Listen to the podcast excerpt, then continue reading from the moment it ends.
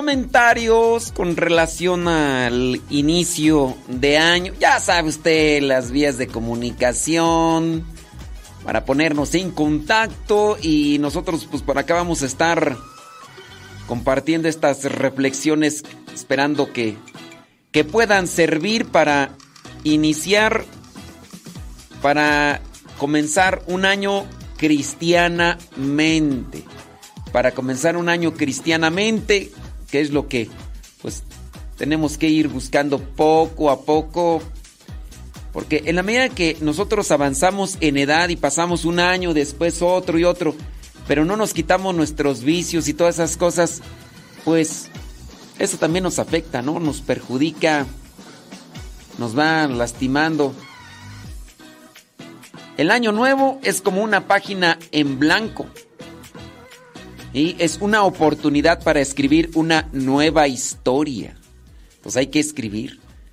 Hay que escribir cosas bonitas, cosas que podamos leer dentro de algunos años si es que estamos en vida y que podamos decir, ¿te acuerdas? Cuando hicimos esto, ¿te acuerdas? Y si tenemos algún recuerdo, eh, tenemos alguna foto, un video, pues que, que pueda ser, ¿no? Así como, oh, no, sí me acuerdo. Yo, por ejemplo, tengo ahí con los mis compañeros de aquellos tiempos cuando cuando era misionero laico, pues ahora ellos, yo les comparto fotos de acá donde estoy, porque ahorita estoy en esta casa donde llegué allá en el año 1998. Entonces, llegar a esta casa, comenzar una nueva etapa en mi vida como misionero y ahora después de muchos, pero muchos años estar en la misma capilla donde comenzaba a hacer mis oraciones, pero ahora celebrando misa. Y yo a veces les comparto videos o fotos a mis ex compañeros. Sí, ya, ellos ya, pues ya están todos con hijos y todo. Y algunos ya hasta medio les andan diciendo abuelos y les comparto imágenes y fotografías de aquí y dicen, ay, qué recuerdos, qué bonitos aquellos años cuando, pues sí. Entonces, un año nuevo es como una página en blanco, hay que escribir cosas bonitas, hay que decir cosas bonitas, ¿verdad, Dora de Ávila? Di cosas bonitas, no andes ahí con... Ahí, no, no, no, no. Pues hay que cuidar. El año nuevo es como una semilla que se está preparando para germinar y florecer, pero que, que florezca bonito.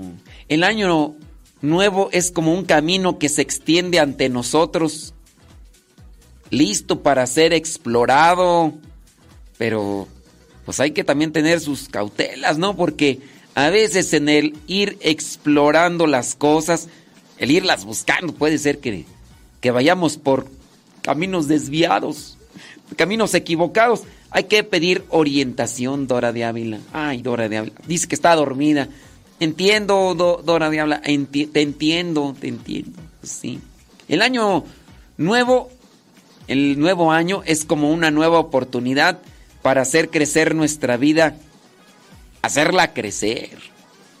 Sí.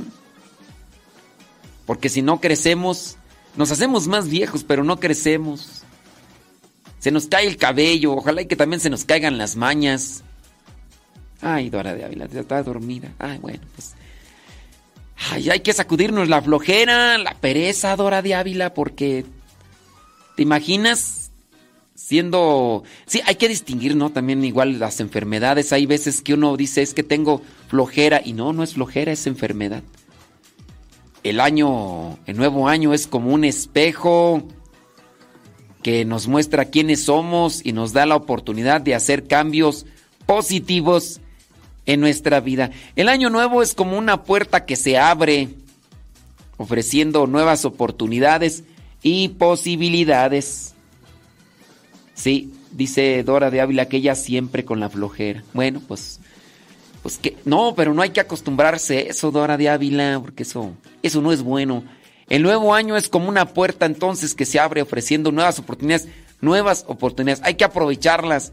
El nuevo año es como un jardín en el que podemos sembrar y cultivar nuestras metas y sueños. Nuestras metas y sueños.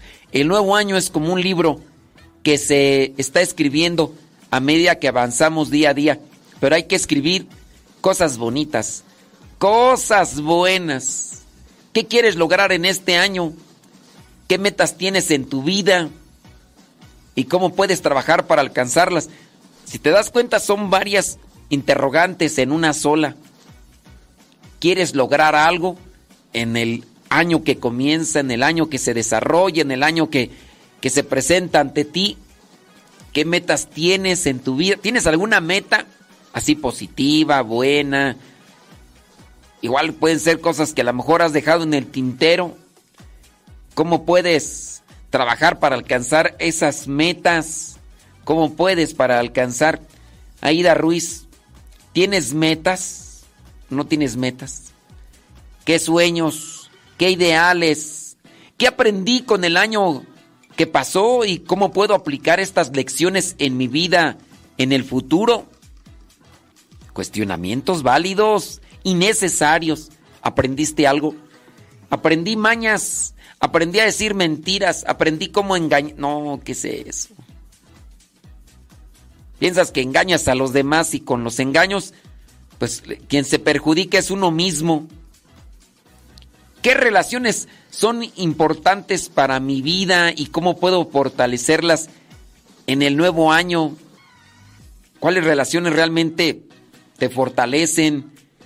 ¿Cuáles relaciones puedes tú cuidar? Porque sabes que, que son provechosas en diferentes sentidos. ¿Y qué, qué relaciones de amistad o incluso sociales no son tan convenientes porque te han dejado cosas malas? Sí. Dice que, dice por acá, Dora dice que propósitos de ser más servicial. Sí, quiere ser más servicial.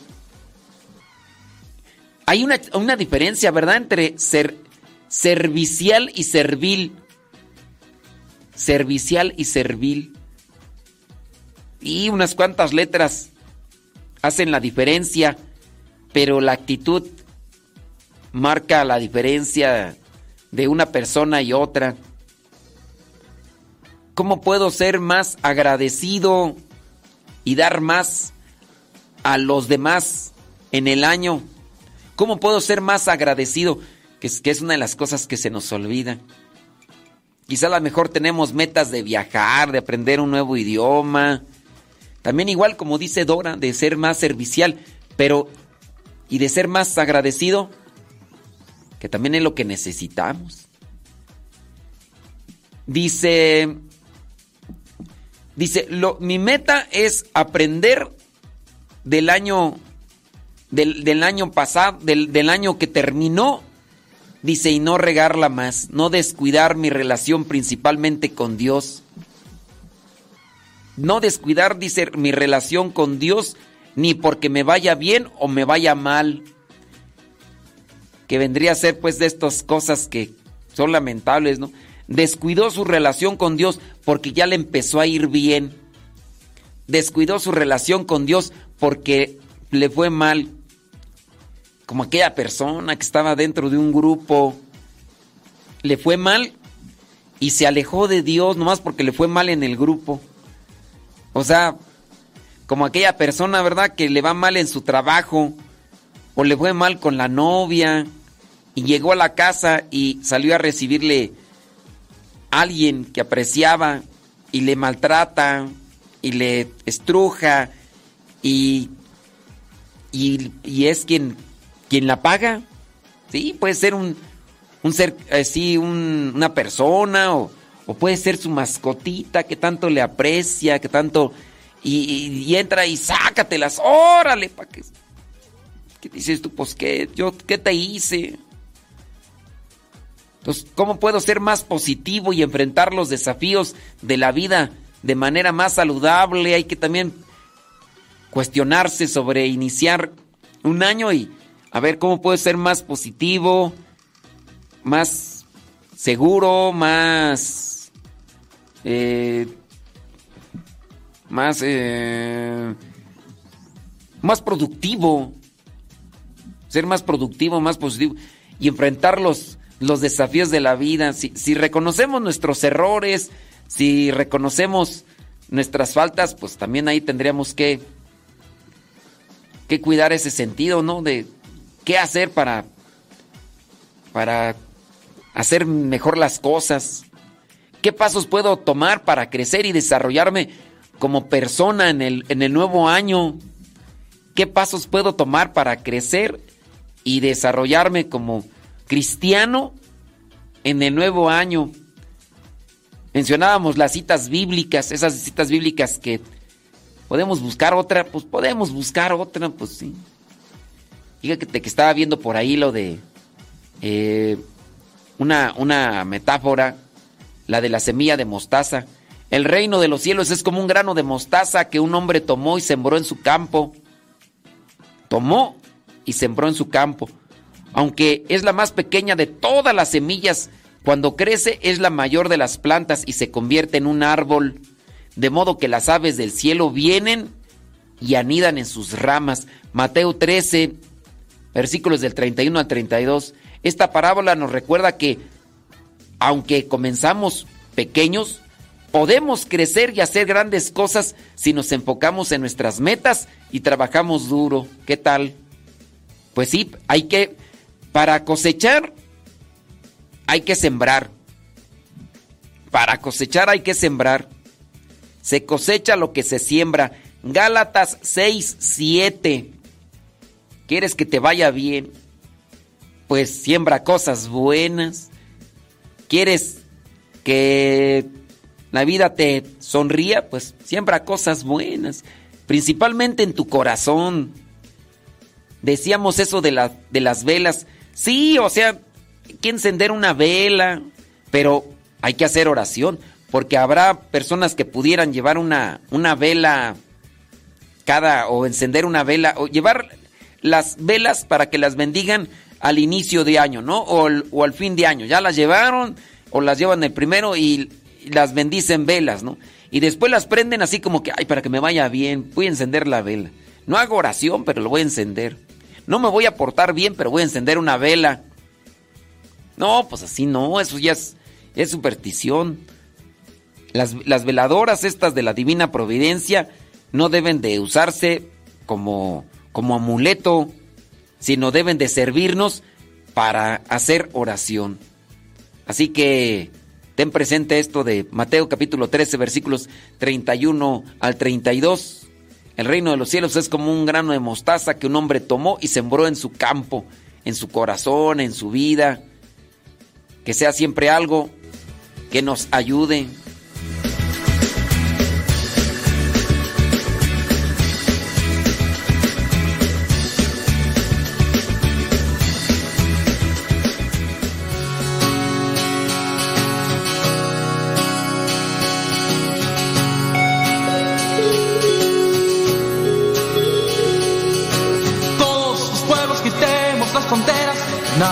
colores, juntemos las banderas, liberen la paloma que ha estado bien atada, liberen su esperanza que ha estado acorralada. Oh, oh, oh, oh, Necesitamos valientes y no gente dormida, muchos Juanes que se unan a María, muchos cantores que arriesgan su cuerda y no de esos artistas que de la lana dependan y la herida de tus pies.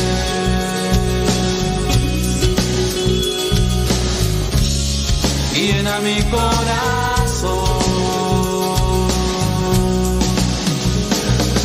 Hace muchos años profetas lo anunciaron, pocos creyeron, muchos los ignoraron. Parece que la historia vuelve a repetirse. Ignoramos a María y a sus mensajes que nos dicen. Adoren a mi hijo.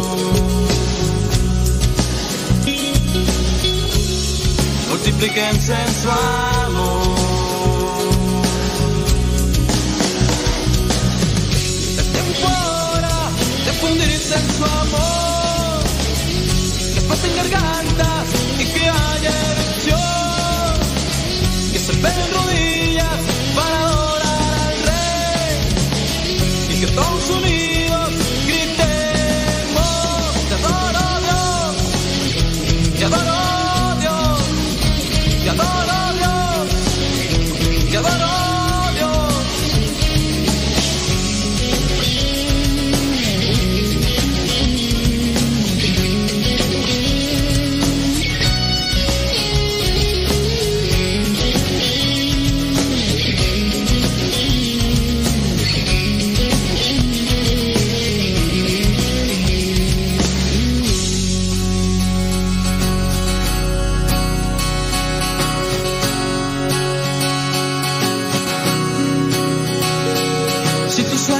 precios que son sueños baratos, alucinas por los verdes porque te hacen feliz. Es nada malo tener mucha lana, lo malo es que la lana te tenga a ti. Oh, oh. Oh, oh. Oh, oh. Necesitamos valientes y no gente dormida, muchos Juanes que se unan a María, muchos cantores que arriesgan artistas que de la lana dependan. Que la herida de tus pies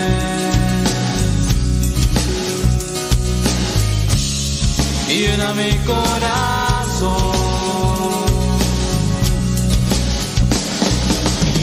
Es tiempo ahora de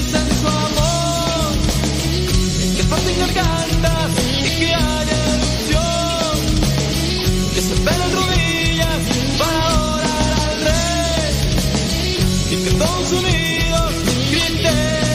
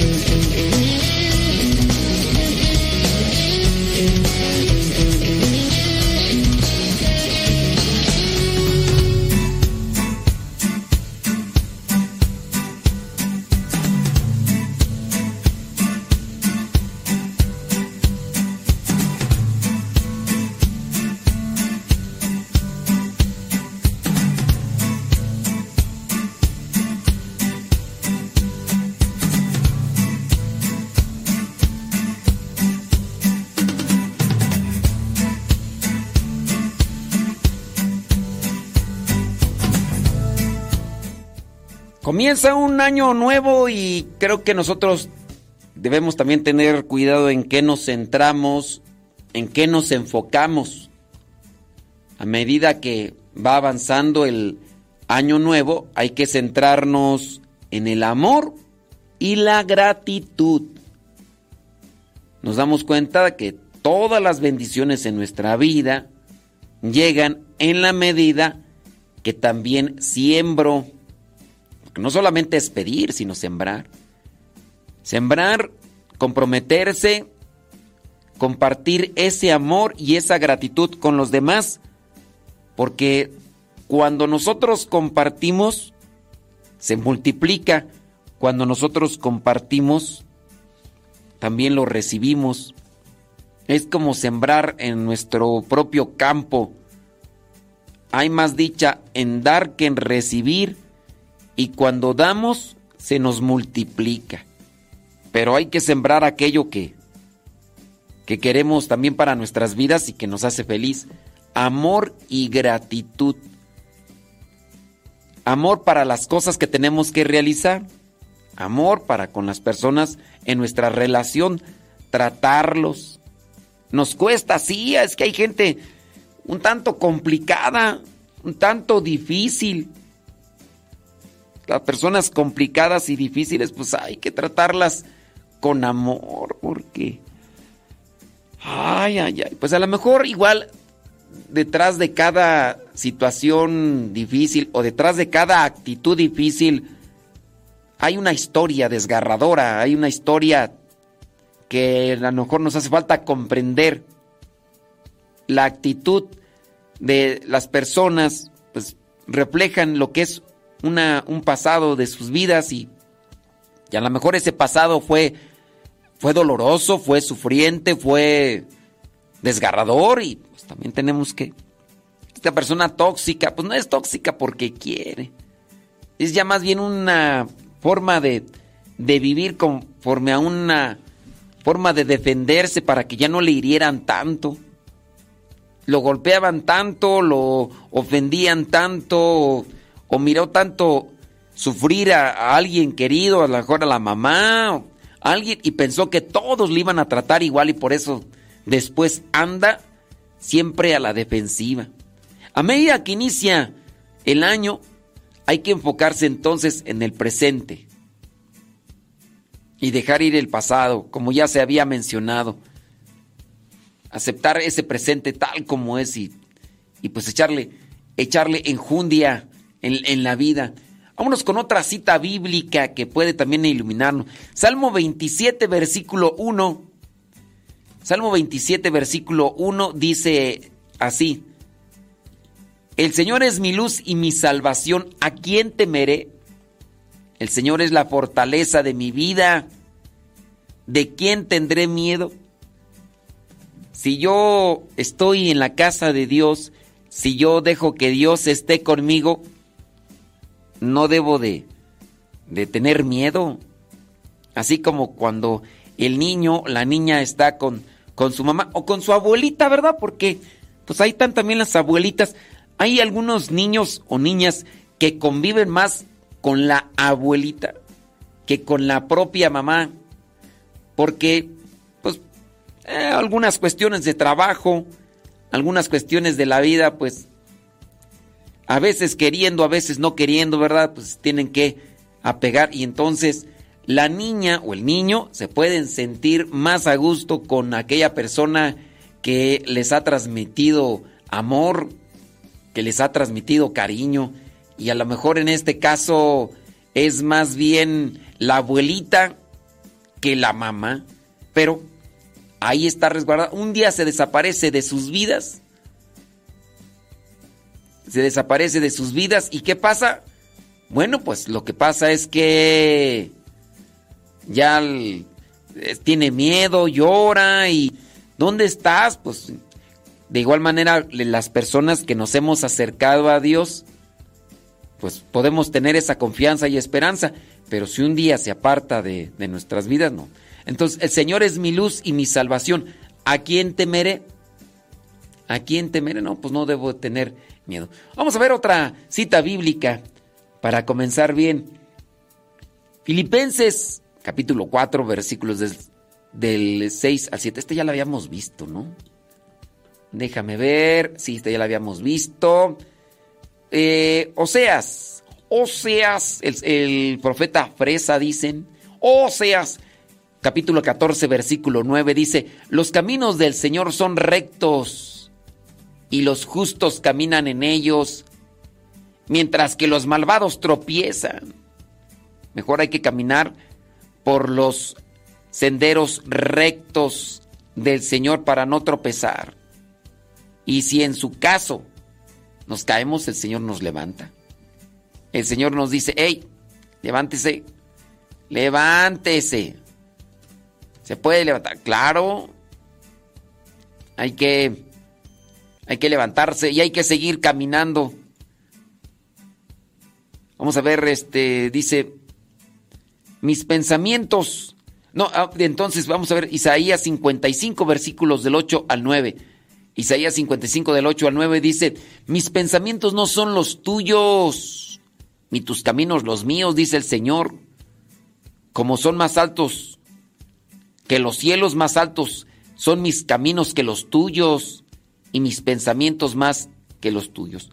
Por eso hay que tener más confianza en Dios que en otras cosas. Bueno, pues déjeme ver por acá algunos de sus comentarios. A ver qué es lo que nos comparte. Ah, dice que acá, que la, que la parábola del hijo pródigo también nos puede ayudar para comenzar un año nuevo mm, cristianamente, sí. Sí, pues está, están bien las, las parábolas de la misericordia, ¿no? El, hijo pródigo, la oveja perdida, que nos pueden ayudar a entender. También sabes cuál?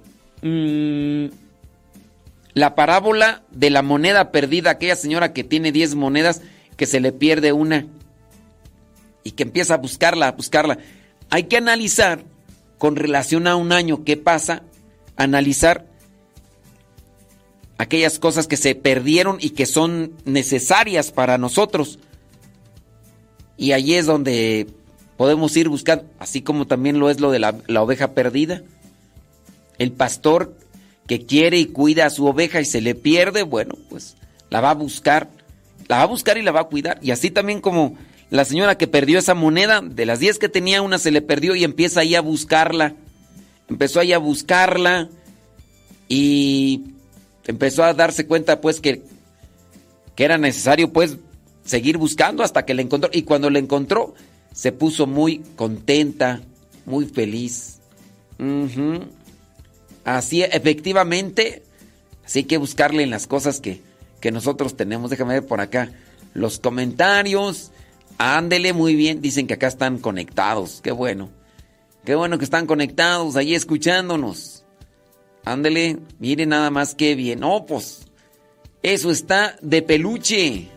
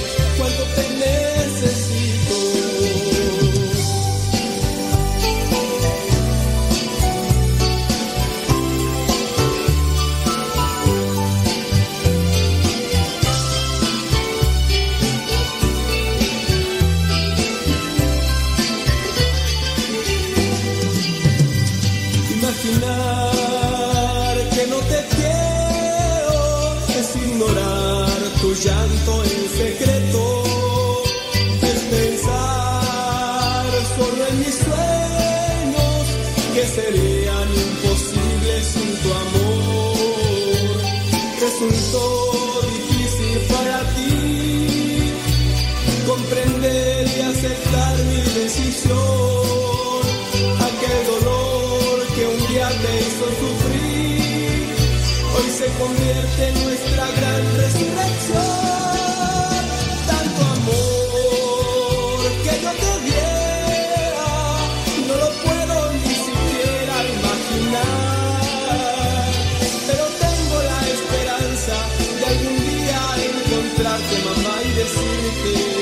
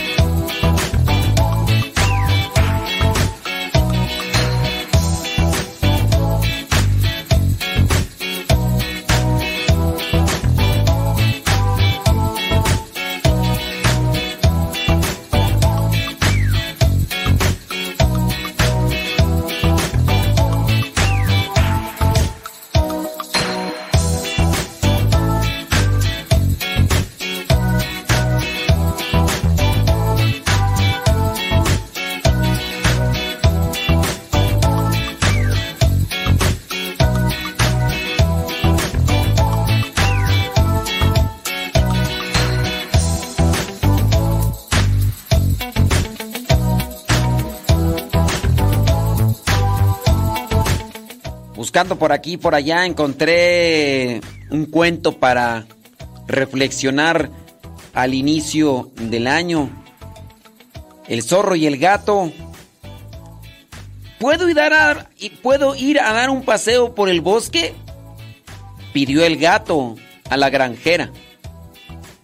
Estoy cansado de cazar ratones en la bodega y quiero respirar un poco de aire puro, dijo el gato.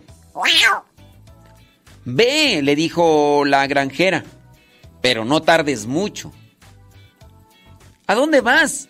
preguntaron los peces al gato, que, que decidió trasladarse a la orilla del río a bordo de una barca. Voy a pasear por el bosque, dijo el gato, pues estoy cansado de estar encerrado en la bodega de la granja. Caminando por el bosque, el gato se encontró con un astuto zorro. ¿Qué tal te van las cosas? preguntó el gato. Lo digo porque a mí me van muy mal. Mi dueña me tiene encerrado en casa y me obliga a estar cazando ratones todo el día. ¿Cómo te atreves a tutearme? dijo el zorro enfadado. Eso me ocurre por acercarme a un vulgar cazarratones como tú. ¿Qué educación has recibido? ¿En cuántas artes eres maestro? El gato, con una actitud humilde, respondió, pues, en solo una. ¿Se puede saber en cuál? dijo el zorro. Sí, dijo el gato. Cuando los perros corren tras de mí, tengo gran habilidad para trepar un árbol.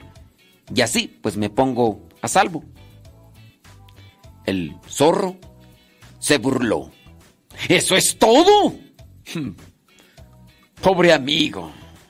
Yo soy maestro de cien artes. Y por añadidura, tengo un saco lleno de artimañas y malicias. El gato se admiró y dijo, ¡Guau! ¡Qué suerte! Ah, no, dijo, ¡Qué suerte!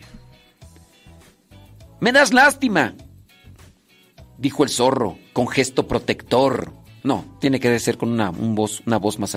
Me das lástima, dijo el zorro con gesto protector y haciendo un gesto para que le siguiera. Voy a abrir para ti mi saco de artimañas para escapar de la persecución de los perros. El gato, agradecido, no dudó en acompañar al zorro. Pero en aquel momento, un cazador irrumpió en el lugar, gritando a sus perros, ¡Un zorro! ¡Agárrenlo! ¡Agárrenlo! ¡Atrápenlo! ¡No lo dejen escapar! dijo el cazador. El gato, de un salto, se subió a un corpulento árbol con la intención de ocultarse en lo más, en lo más frondoso de sus ramas. Espérame, dijo el zorro, temblando. Los perros me van a atrapar. Los perros, sin darle tiempo a defenderse, se lanzaron sobre el zorro, animados por los gritos del cazador. El zorro gritaba, ¡Auxilio! ¡Auxilio! Es que nadie va a acudir en mi ayuda. ¿Qué haces? se extrañó el gato, resguardado allá en lo alto del árbol. ¿Por qué no abres entonces tu saco de experiencia y usas una de tus artimañas para escapar de los perros? Pues no que tenías muchas. Como es de suponer, el cazador no tardó en atrapar al pobre zorro. ¡Adiós, señor zorro! gritó el gato arriba del árbol. Tú con tus cien artes y tu saco de artimañas no te has librado de ser cazado. En cambio yo, con solo trepar a un árbol, estoy a salvo. No lo había leído yo ese, pero... Oye, ¿tú y por qué, y por qué me recomendaron ese? Dice, el zorro y el, el, gato, dice, es una historia sobre astucia y la sabiduría. Y pues sí. Bueno, pues hay que utilizar aquellas cosas que conocemos para no ser atrapados. Hay que aprender bien. Hay que ser muy cuidadosos. Ah, mira, aquí también dicen el zorro y el león. El lobo y la oveja. Este cuento es una historia sobre la astucia y la ingenuidad. Un lobo astuto intenta engañar a una oveja inocente para que se acerque a él. Bueno, también, también este el zorro, ¿no?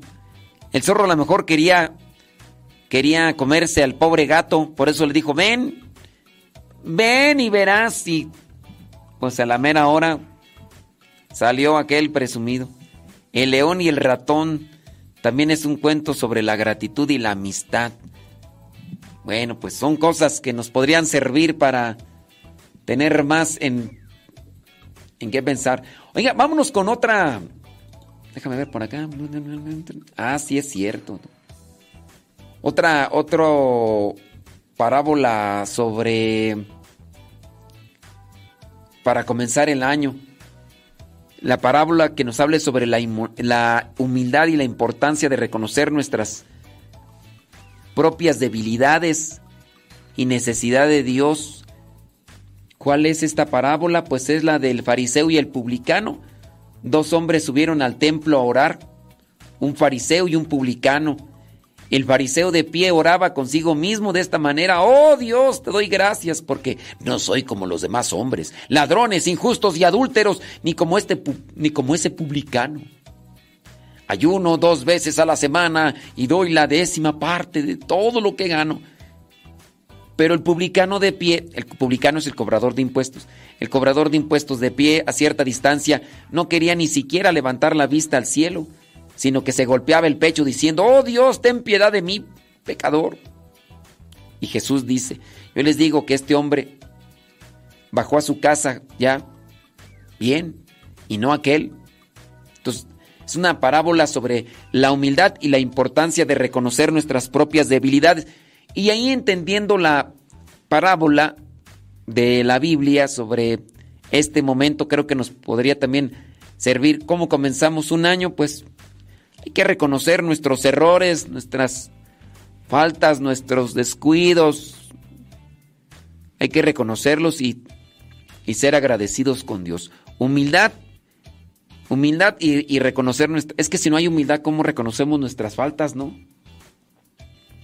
Si no hay humildad, ¿cómo reconocemos nuestras faltas?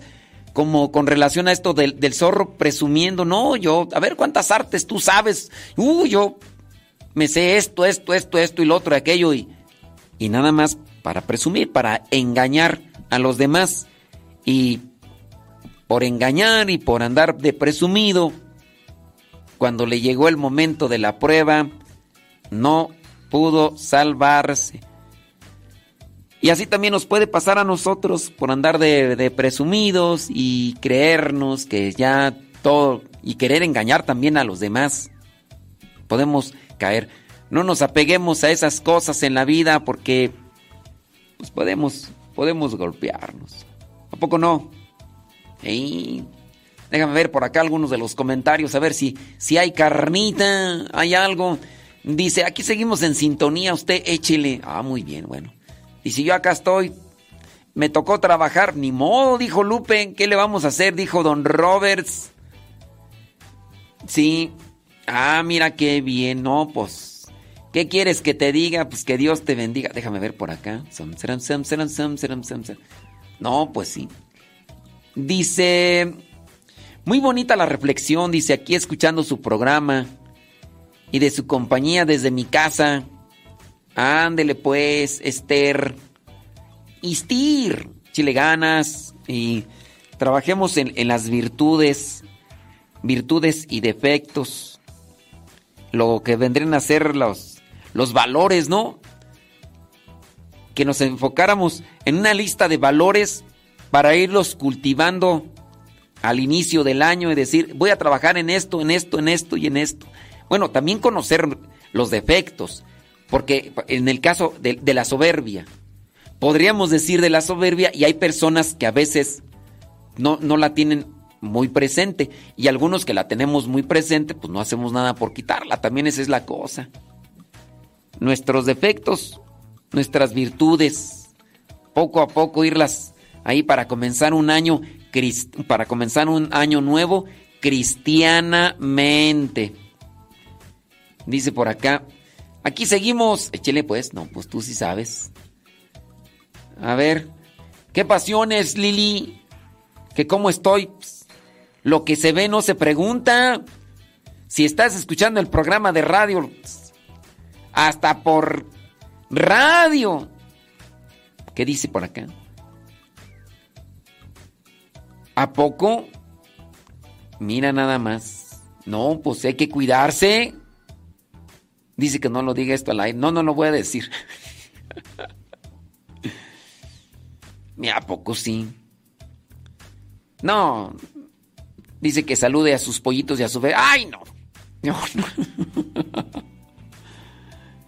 Dice por acá, excelente reflexión, dice, trabajar en las virtudes para contrarrestar nuestras miserias. ¿Qué santo es el que decía eh, San Benito, no? Decía, si nos esforzáramos en trabajar más en nuestras virtudes que enfocarnos en nuestros defectos, estaríamos haciendo más o algo así. Si era San Benito, ¿no? ¿Qué defectos tiene José María y Juan de Dios?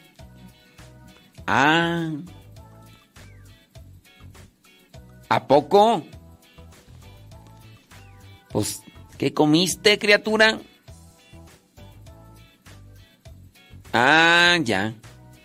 No, pues hay que tener cuidado con lo que uno come, criatura, porque si comienza una infección ahí en el... Qué bárbaro, no. Ándale. Sí, sobre todo con Dios, sí, sí es cierto, ¿no? Pues es que el teléfono cambia las palabras. Sí. Ay, Iván. Iván, ¿cuáles son esas cosas que vas a quitar de tu vida y cuáles son esas cosas que vas a poner? A ver, ándale. Platícame. Cuéntame. Uy, dice la mamá. Uy, un montón de defectos tiene el Chema y Juan de Dios. Igual que su papá. Uy, perdóneme usted. No, no te mordiste la lengua, dicen allá en mi rancho. No te, no te mordiste la lengua. Ay, pero si achú, buenas tardes. No, hombre, qué bárbara.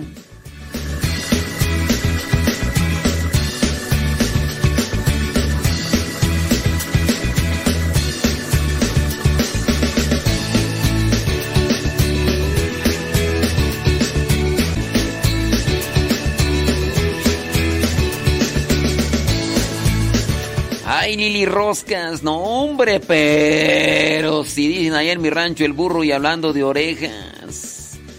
Qué bárbara, ya son las 12 del mediodía, vámonos a la hora del Angelus, hoy día 28 de diciembre, Día de los Santos Inocentes.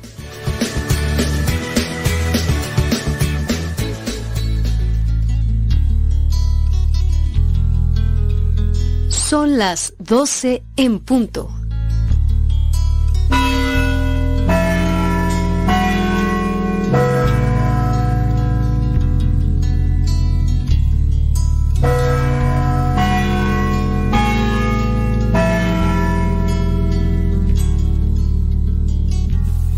Nombre del Padre, del Hijo y del Espíritu Santo. Amén. El ángel del Señor anunció a María. Y concibió por obra del Espíritu Santo. Dios te salve María, llena eres de gracia, el Señor es contigo. Bendita eres entre todas las mujeres, y bendito es el fruto de tu vientre Jesús. Santa María, Madre de Dios, ruega por nosotros pecadores, ahora y en la hora de nuestra muerte. Amén. He aquí la esclava del Señor. Hágase en mí según tu palabra. Dios te salve María, llena eres de gracia, el Señor es contigo, bendita eres entre todas las mujeres, y bendito es el fruto de tu vientre Jesús. Santa María, Madre de Dios, ruega por nosotros pecadores, ahora y en la hora de nuestra muerte. Amén. Y el Verbo se hizo carne, y habitó entre nosotros. Dios te salve María, llena eres de gracia, el Señor es contigo, bendita eres entre todas las mujeres, y bendito es el fruto de tu vientre Jesús. Santa María, Madre de Dios, ruega por nosotros pecadores, ahora y en la hora de nuestra muerte. Amén. Ruega por nosotros, Santa Madre de Dios, para que seamos dignos de alcanzar las promesas de nuestro Señor Jesucristo. Amén. Oración. Te suplicamos, Señor, que derrames tu gracia en nuestras almas, para los que por el anuncio del ángel hemos conocido la encarnación de tu Hijo Jesucristo, por su pasión y cruz, seamos llevados a la gloria de su resurrección. Por el mismo Jesucristo nuestro Señor. Amén. En el nombre del Padre, del Hijo y del Espíritu Santo. Amén.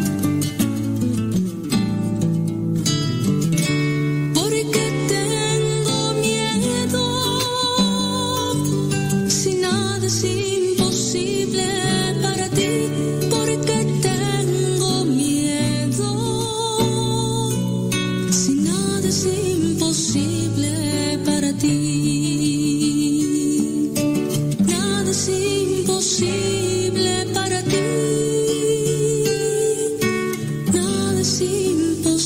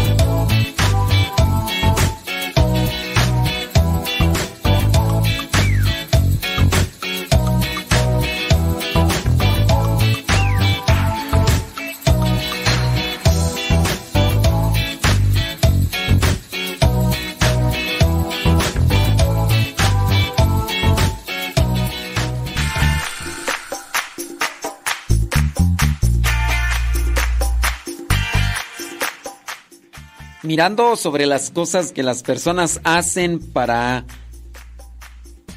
cuando va a finalizar un año, pensando que con realizar eso en el último minuto del año les va a cambiar su vida, que eso es llamado como superstición.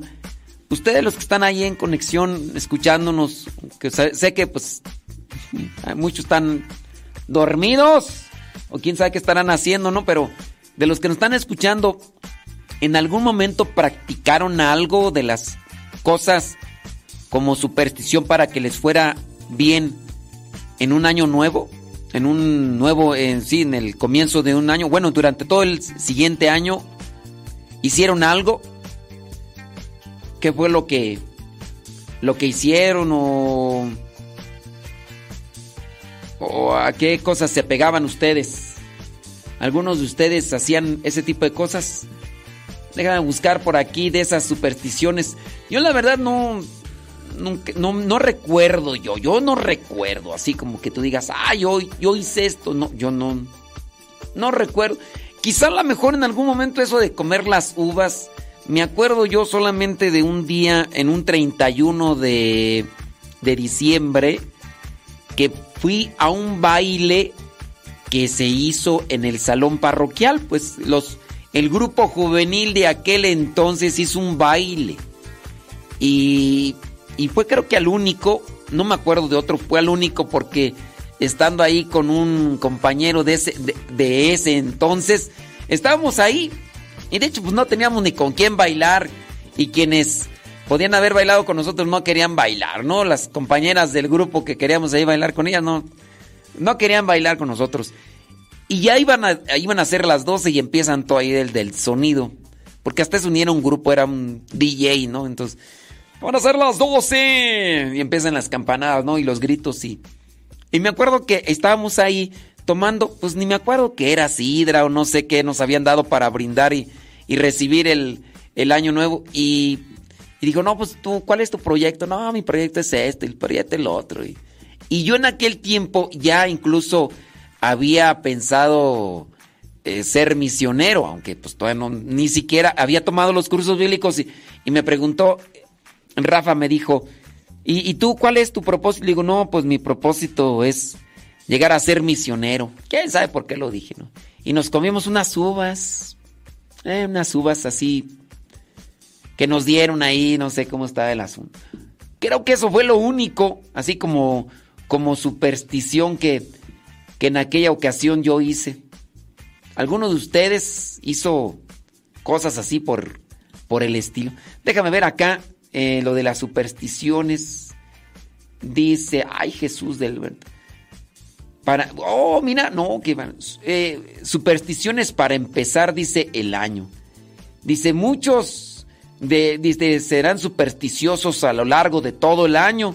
Otros, sin embargo, dejan eh, eso de la superstición solamente para la última noche del año, la última eh, noche eh, vieja le llaman. Y entonces dice las supersticiones. Bueno, no le voy a leer tanto de las supersticiones.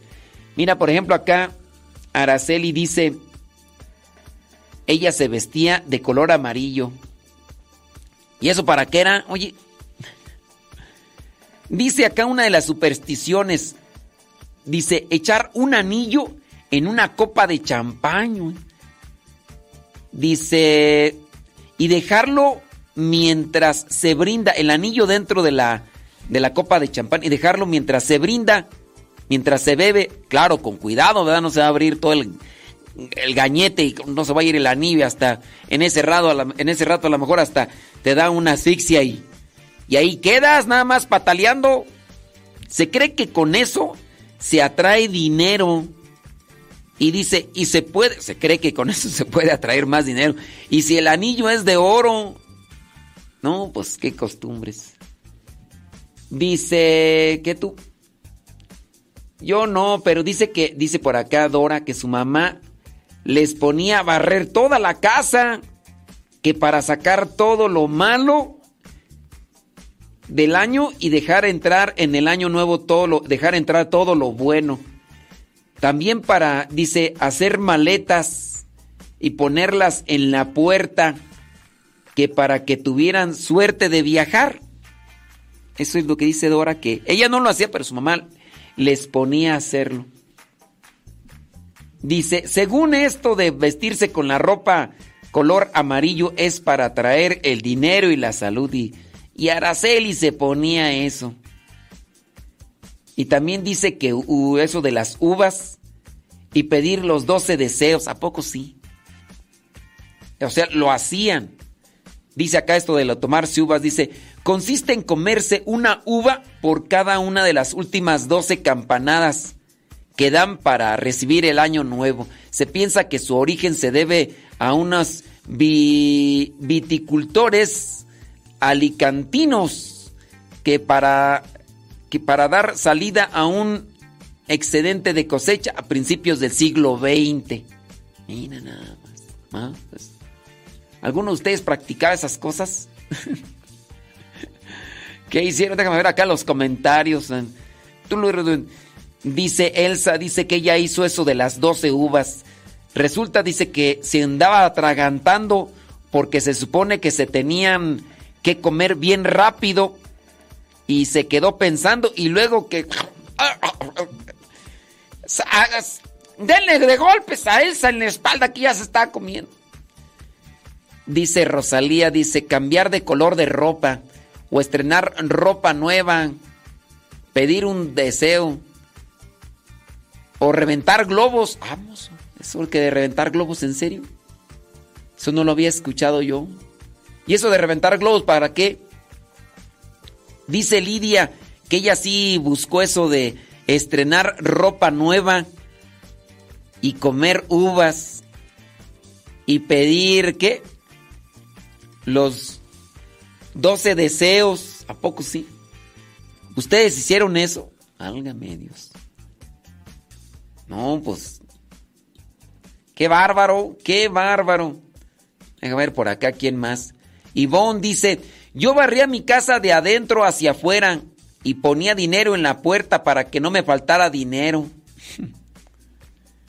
o sea, lo hacían. Álgame Dios. ¿Qué cosas hacían? Pregunta acá Lili, dice, ¿y está mal hacer eso de, de comer las uvas? Pues miren, aquí la cosa es creer o pensar, o sea, no está malo en comer uvas, o sea, cómete las uvas, ¿no? Aquí el problema está cuando tú lo haces creyendo que si lo haces va a suceder. Porque entonces eso ya raya en la superstición.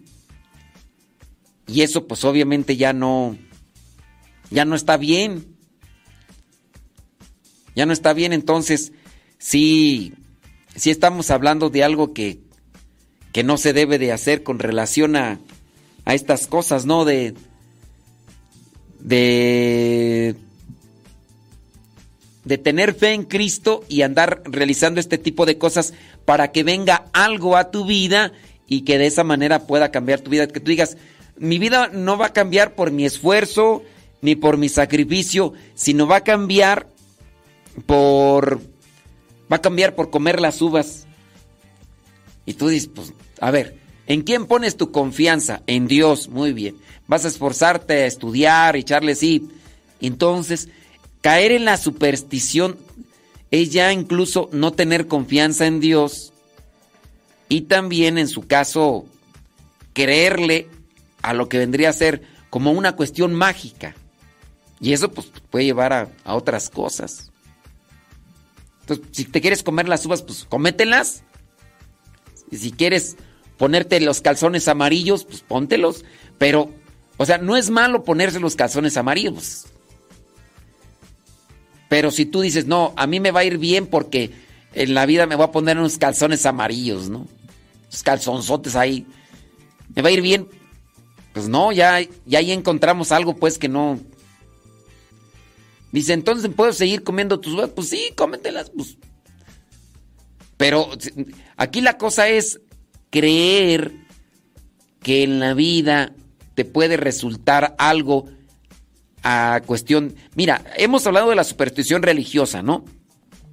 Es que a mí yo no voy a tener ningún accidente porque traigo un escapulario, traigo un rosario en el carro. No, pues cómo, eso tampoco es correcto. Eso es superstición. Entonces, eso es depositar su fe en, en las cosas, depositar la fe en, en los acontecimientos. Y pues no. Ahí ya, ya, ya no está bien esta cuestión. Entonces, sí se debe de, de cuidar, sí se debe de, de quitar de, de la vida. ¿Qué cosas, qué cosas ustedes han hecho como superstición para finalizar el año? Cuénteme, platíqueme, dígame, ¿qué transita por sus venas? A lo mejor usted llegó a practicar ese tipo de cosas. A lo mejor las llegó ahí a, a realizar. A lo mejor alguien más ¿Y por qué lo hacían? Vamos a tratar de ir describiendo estas cuestiones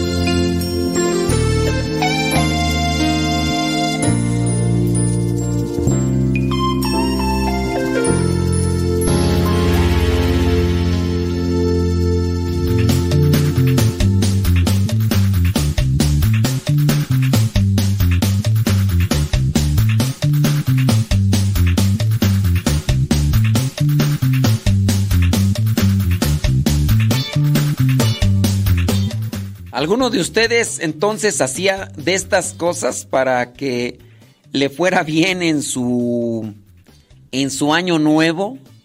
¿Qué cosas hacían como supersticiones? Ahorita vamos a hablar por qué es malo para un cristiano creer en las supersticiones. eh, hablando supersticiones religiosas y hablando supersticiones, vamos a llamarles mundanas, por decirlas o relacionarlas con las cosas del mundo. Dice, ándele pues, ah no, pues qué bueno, ¿verdad? Dice por acá, eh, dice, yo la verdad, padre, sí llegué a hacer este tipo de supersticiones, pero no como una costumbre, dice Verónica, sino de vez en cuando y también dependía mucho de con quién eh, estuviera en el año nuevo. O sea, era como, pues, para seguir la moda, dice. Gracias a Dios nunca creí en eso. Dice,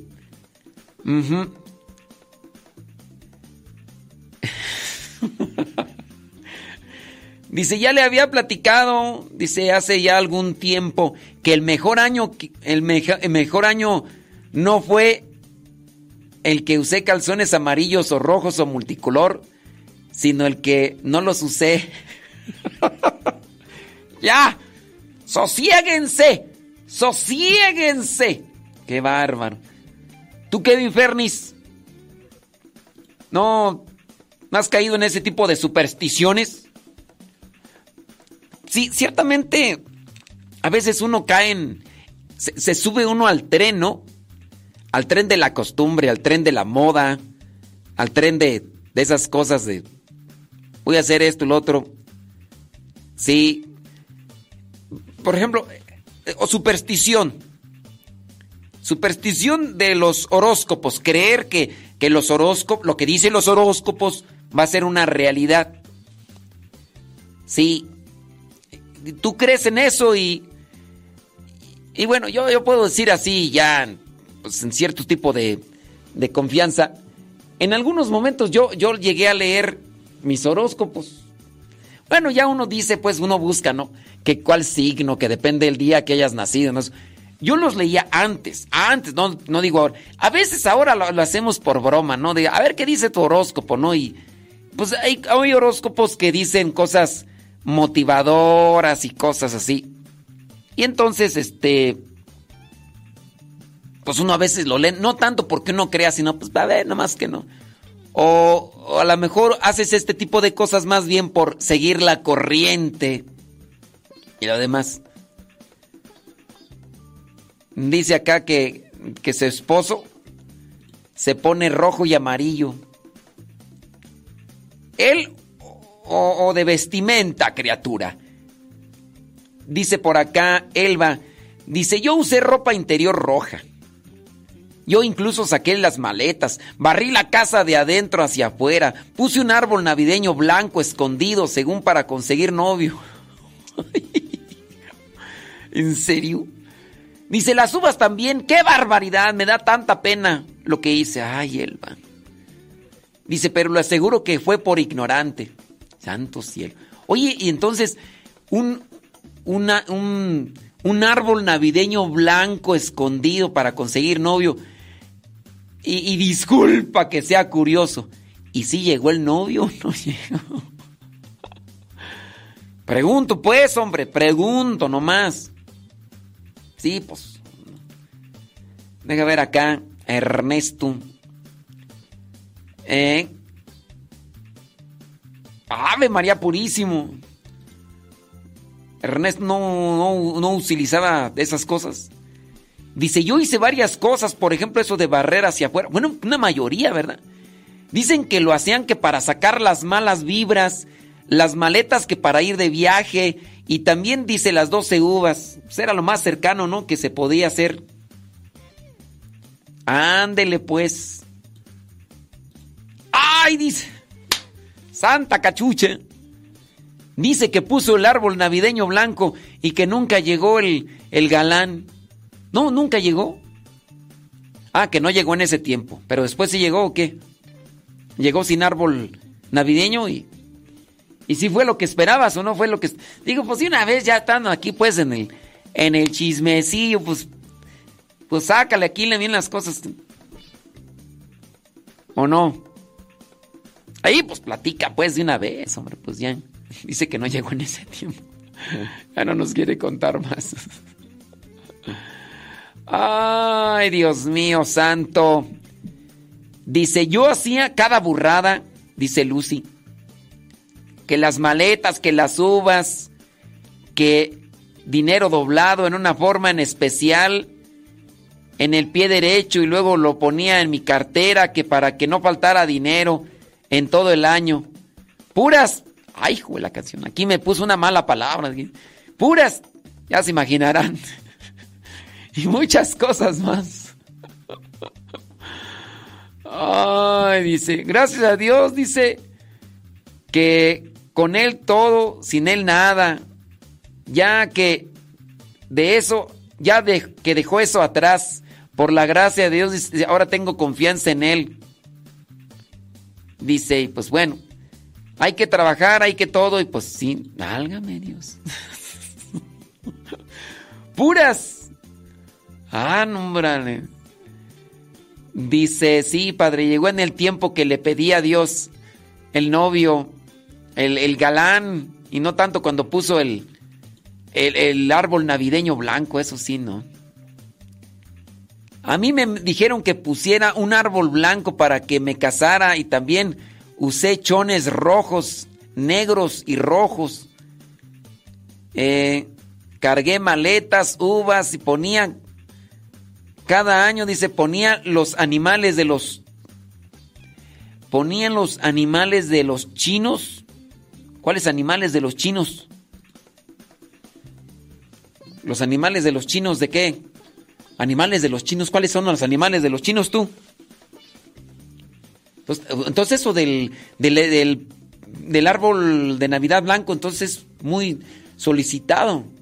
Álgame Dios. Ándele.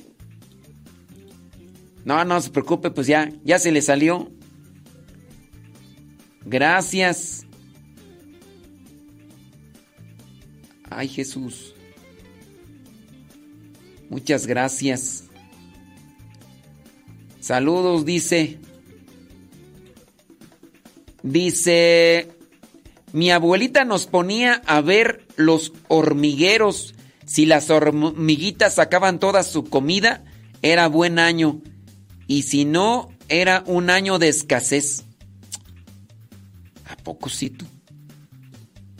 ¿En serio? o sea, pero... ¿Y eso para qué o qué? Sí. Sí. Gracias, Lourdes. Que Dios le, multiplique. Dios le multiplique, Lourdes. Muchas gracias. Oiga, pero bueno, yo entiendo que dentro de lo que es la superstición es hacer algo como una acción personal o familiar, ¿no? Pero aquí el, eso de poner ahí a las personas ahí para que miraran ahí las hormiguitas ahí, ¿cuál era la acción o qué? Ah, Acá dice que poner los animales de los chinos, dice que cada año los chinos tienen un animal que es de la suerte. Y entonces que lo ponían para que les fuera bien. Mmm. Ándele pues, pues, válgame Dios. Qué cosas, ¿no? dice por acá, dice Iván, pues que él se comía las uvas, lo tradicional pero fermentadas. ¡Vámonos! ¡Ay, Iván, de veras! Contigo. Dice.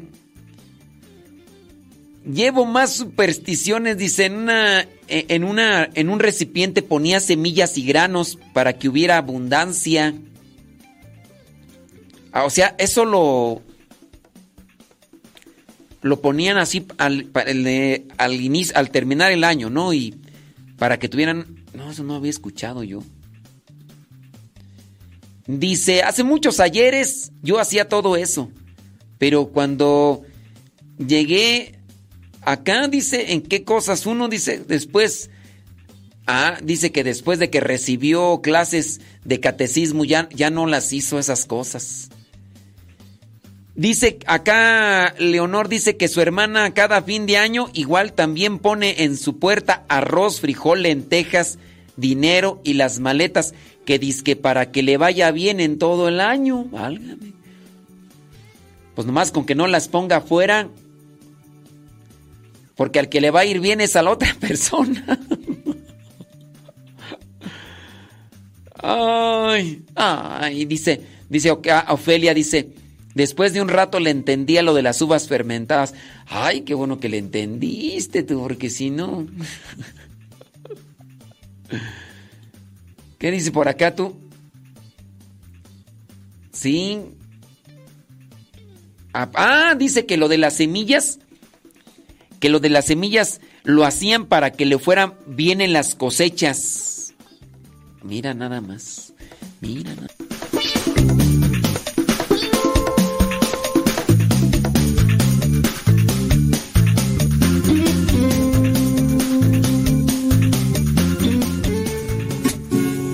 Comienza un nuevo día. Las cosas irán cambiando.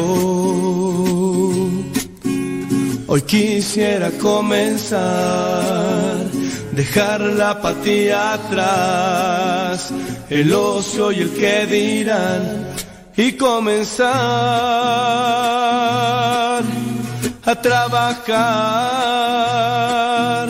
El mundo ya no es el mismo. De un giro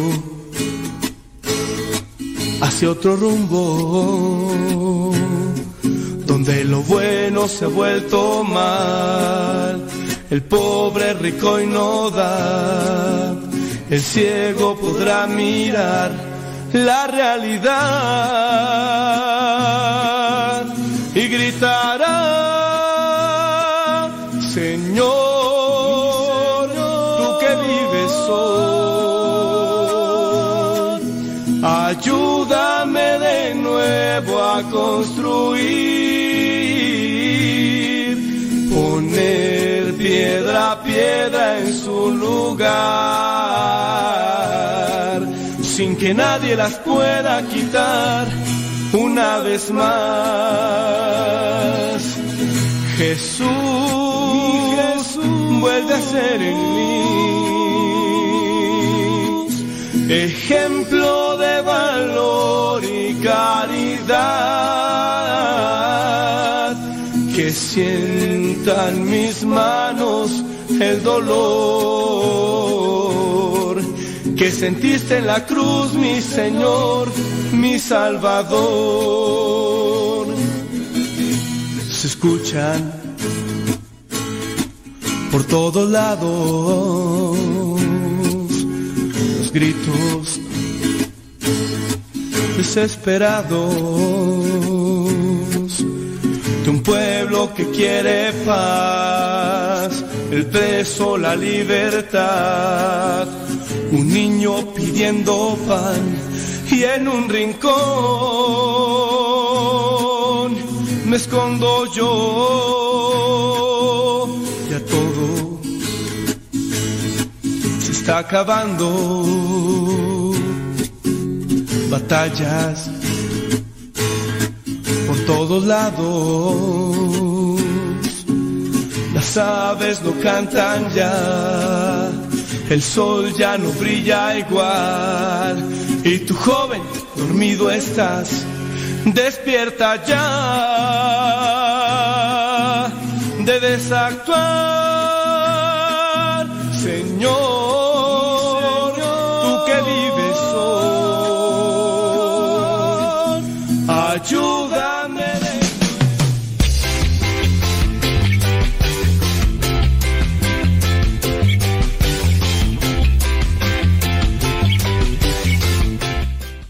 las supersticiones de fin de año, ¿en cuál de, en cuál de esas ha caído? Hay un montón de supersticiones. Por acá estoy leyendo que dice una vez, dice Rocío, hubo intercambio de borregos y los borregos fuimos nosotros.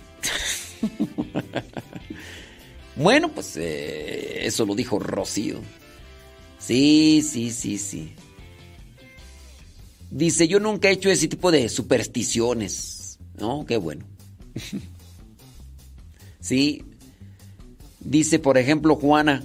Juana, Juana. Dice Juana, dice, tengo una hermana que pone un plato con canela y una manzana partida en cuatro. Que dice que para la buena suerte, canela y una manzana. Ah, mira. Sí. Dice, yo barría mi casa, dice Gabriela. Yo, yo barría mi casa con la maleta en la puerta para irme de viaje. Mira, Gabriela, ya te hubieras ido a Tierra Santa. Ya te estás tardando, criatura. ¿Sí? Ándale. Os. Ya te estás tardando, criatura. no te estás tardando. Ay, Dios mío, santo. Dice por acá Ramona, dice, yo nunca hice nada de eso. Qué bueno. Pues es que también depende con quién te, te juntas, ¿no? Sí. Dice Angélica, dice, conocer a Dios nos enseña a no hacer estas cosas, pero cuando no conocemos de Dios, todo se hace a caer en falsas creencias y supersticiones. Pues a veces la desesperación y a veces también la necesidad, ¿no? De querer salir de una situación o querer cambiar un, aspecto de nuestras vidas. Sí. Ay, Elsa, pues sí. dice Lidia, de eso yo lo hacía antes, dice. Ah, eso de reventar globos dicen que nomás es para hacer puro mitote.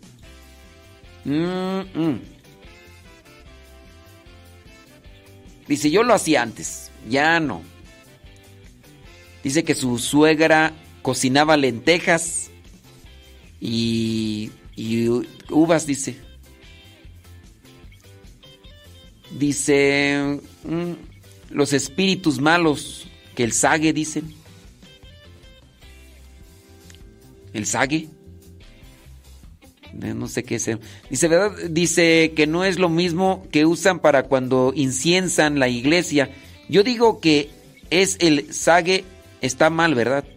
Pues sí, eh, miren, todo lo que, incluso hasta la cuestión supersticiosa dentro de las cuestiones de fe, eh, más, más todavía eso, que es que no, si se utiliza una cuestión de fe como superstición, eso también está mal. Claro. O sea, no, no porque digan, ah, poco sí esto del. No, todo. Las supersticiones pueden surgir de diferentes maneras y tienen una variedad de orígenes. Algunas supersticiones tienen raíces culturales o históricas, mientras que otras pueden ser el resultado de la interpretación personal de un evento o una experiencia.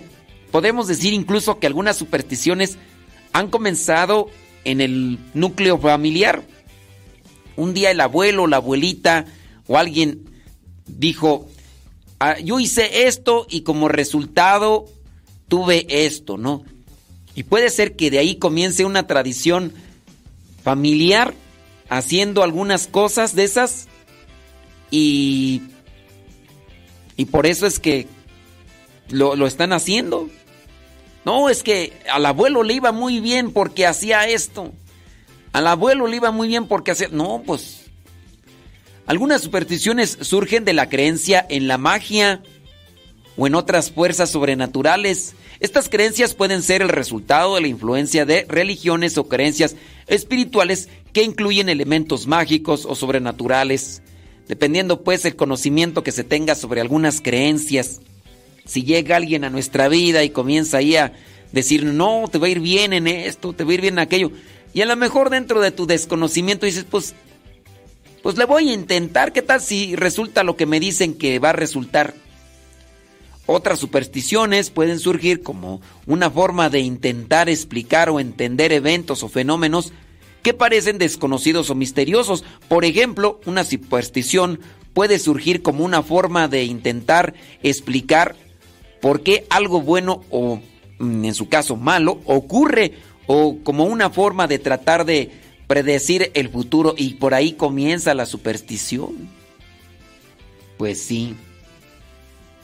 veamos el caso, no sé, una superstición religiosa. Alguien pone una veladora y que diga, no, pues por la veladora me ha ido muy bien a mí todo el año. Me ha ido bien a mí y entonces puede ser que de ahí alguien que pues, no tenga mucha fe o no tenga mucha evangelización va a decir, ah, yo pues yo también voy a prender la veladora. ¿Quién quite? Uh, yo puse esta veladora y desde entonces, mira, me llueve el dinero y sin trabajar y sin esforzarme. Y la persona, dentro de su necesidad, también dentro de su ignorancia, pues va a decir, pues, ¿cuánto me cuesta una veladora? La pongo, ¿no? Y... O quien pudiera decir, ¿no? Es que a mí, a mí nunca me han chocado. Es más, yo ni traigo licencia. ¿Y para qué quiero licencia? ¿Para qué gastar dinero en buscar una licencia? Mejor pongo una veladora, mira, porque yo con esta veladora nunca me han detenido a mí. Ni no traigo licencia. Y no la voy a... Porque yo siempre tengo mis veladoras ahí, mira, y se las pongo ahí a la divina... No, la divina providencia, ¿no? Y ahí está la imagen de la divina providencia y sin trabajar. Y habrá alguien que pudiera decir, pues yo también lo voy a hacer porque me va a mí bien y y por ahí puede comenzar una superstición también religiosa. El hecho, por ejemplo, de que nosotros a veces promovemos que traer el escapulario o cosas así, también eso puede generar una superstición. Tenemos que explicar muy bien los signos religiosos o las imágenes que podemos tener nosotros en nuestra casa. Por, ¿Quién de ustedes a lo mejor no tendrá ahí el San Martín Caballero en una tienda? Lidia, Irma. Y a lo mejor ahí la, tienen. Y a lo mejor ustedes dirán, no, pues es que desde que tengo allí a Martín, San Martín Caballero, no hombre, llegan y llegan. Yo aquí tengo un montón de clientes. Y puede ser. No, es que a mí me va bien mal y le podrá decir la otra persona, es que no has puesto a San Martín Caballero. Y además, ponle una penca de maguey. Grabé en la penca de un maguey. Tú no. es más, ponle un vaso con agua. Ponle un vaso con agua para que te vaya bien. Y. Es, ¿y, el, agua para qué es? Ah, pues para que bebe el caballito de, de, San Martín. Caballero. Pues es que, ¿qué tal si le da sed? Claro. Y, pues así, así puede comenzar también una superstición religiosa. Por ahí hay una película que habla sobre traer un escapulario. Una película en blanco y negro. Es una película en cierto modo de, de, de esas cosas. Déjame ver por acá tú, ¿quién está ahí? Ahí voy. Tranquis, tranquis. Pues, y entonces esa película... Un momento, por favor. Un momento, por favor. este, esa, esa película habla de traer un escapulario. Y en, la película narra pues que a una familia, la mamá había conseguido el escapulario, quién sabe de dónde o quién sabe cómo. Y entonces traía el escapulario la persona y le daban balazos y balazos y no le mataban. O un día o uno de ellos lo iban a matar y que no lo y todo por traer el escapulario pues son cosas que se van así como que generando poco a poco, ¿no? Y, y, así van surgiendo las, las supersticiones. Algunas supersticiones pueden surgir como una forma de crear sentido y propósito en situaciones inciertas o difíciles. Al creer en una superstición, las personas pueden sentir que tienen una mayor comprensión o control sobre sus vidas y el mundo que les rodea. Las supersticiones pueden surgir entonces de diferentes maneras, incluyendo la creencia en la magia o en las fuerzas sobrenaturales, la interpretación personal o eventos o fenómenos desconocidos y la necesidad de crearle entonces un sentido y propósito a, todo lo que nos rodea. Nosotros debemos tener cuidado porque esto esto va también en contra de la fe. Hay que creer en Dios, hay que hacer lo que nos toca, hay que esforzarse, hay que estudiar, hay que trabajar, buscar estas cosas. Pues puede ser muy sencillo, ¿no? Pero, pues a su vez, No es lo correcto, ni es lo mejor, ni para nuestra ayuda, ni para ayuda de, de los demás, porque sí, no, hay que, hay que también purificar nuestra fe, nuestra creencia en Dios, para que eso no se vaya deslindando poco a poco. Digo, ¿ustedes qué cosas hacían antes de finalizar el año con tal de querer que les vaya bien? Adiós, que te vaya bien. Platícame, cuéntame.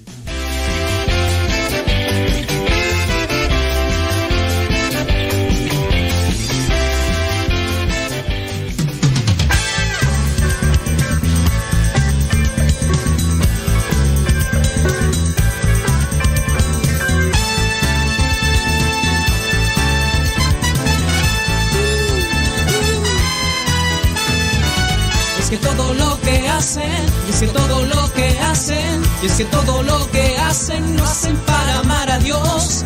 Es que todo lo que hacen, y es que todo lo que hacen, es que todo lo que hacen lo hacen para amar a Dios. Mezclamos con la gente del campo, la ciudad, vive alegremente, un grupo singular que en medio de la rutina acogieron a la vida, se que ven cara a cara a su Dios es que todo lo que hacen, es que todo lo que hacen lo hacen para amar a Dios. Es que todo lo que hacen, es que todo lo que hacen, es que todo lo que hacen lo hacen para amar a Dios. Su voz es gigantesco, su alegría es sin igual. Es más, nos llama locos, no actuar en lo normal, no le huyen al trabajo, en deber que es cotidiano, porque allí han encontrado al Señor.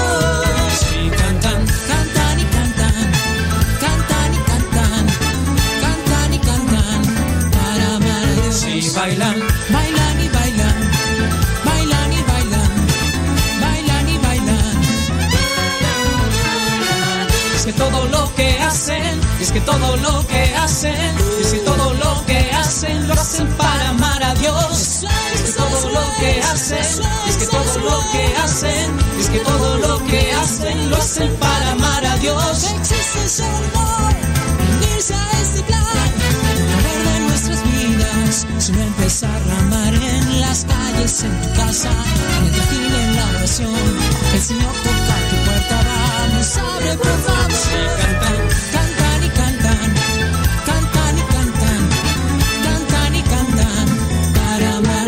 Sí, bailan, bailan y bailan, bailan y bailan, bailan y bailan, para amar. Hagas lo que hagas Hagas lo que hagas, hagas lo que hagas, sea para amar a Dios. Hagas lo que hagas, hagas lo que hagas, hagas lo que hagas, sea.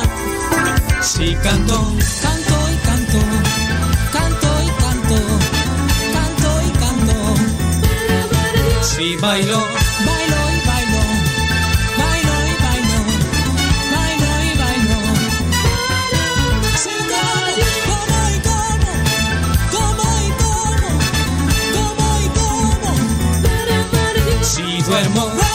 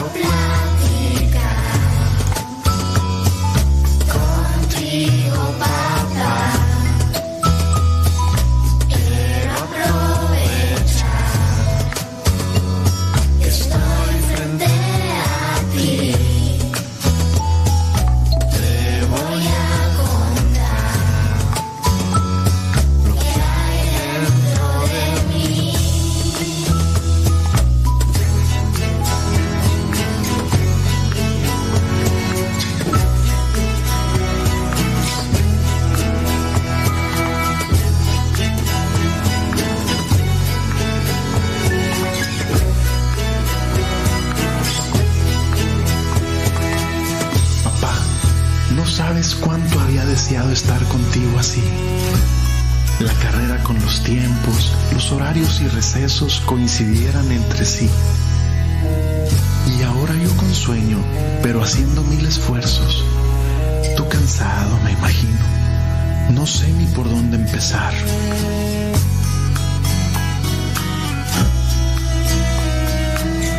Quisiera saber cómo fue que me pusiste este nombre que ahora llevo. ¿Cómo tú me imaginaste cuando yo aún estaba en el seno?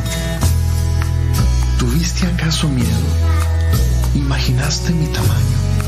Cuéntame, quiero saber un poco más de nuestro pasado. He tenido etapas, etapas que han sido muy duras. Regaños, vergüenzas, malos hábitos, chiflazones y desilusiones. Situaciones que ahora sé me han dado experiencia, pero en el ayer,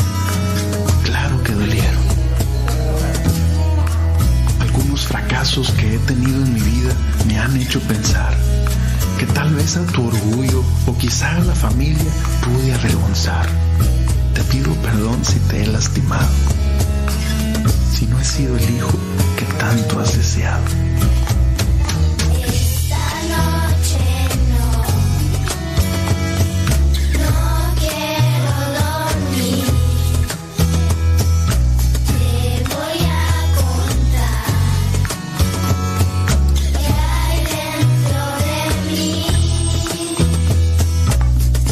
Por mi mente que eras injusto, que no me querías y estábamos en disgusto. He llorado algunas veces y no sé si te conté, pero de muchas de ellas hasta te culpé. Hay muchas cosas que no te he dicho y muchas más que has de saber sin que te diga. Algunas me dan pena y en otras temor, pero el caso es que ahora platicamos tú y yo. Pero claro que he tenido momentos felices, he disfrutado los años, he reído y gozado, grandes cosas por las que estoy muy agradecido contigo, ¿sabes? Quisiera sentir de tu parte un beso y abrazo de amigo. Cuando tenga miedo buscaré tu presencia, mi padre, mi héroe, quiero que me defiendas. Sé que donde estés, de mí te has de acordar. Y no importa lo que pase, siempre serás mi papá.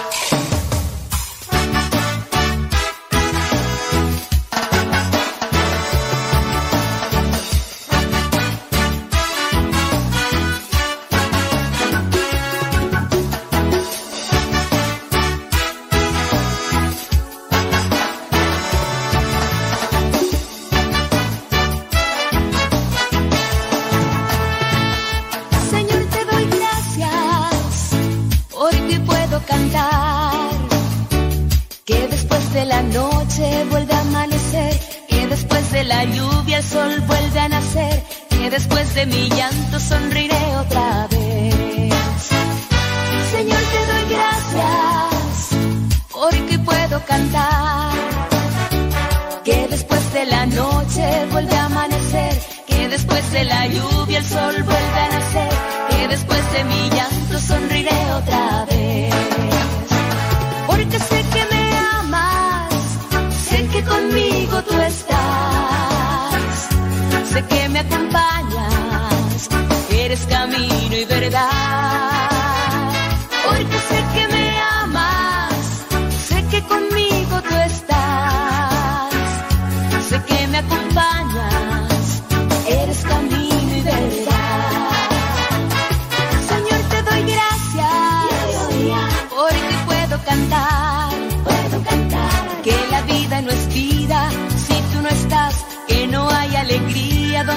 está tu paz? Que donde está tu espíritu, hay libertad. Señor, te doy gracias porque puedo cantar. Que la vida no es vida si tú no estás. Que no hay alegría donde falta tu paz. Que donde está tu espíritu, hay libertad. Porque sé que me amas, sé que conmigo tú estás sé que me acompañas, eres camino y verdad. Porque sé que me amas, sé que conmigo tú estás, sé que me acompañas,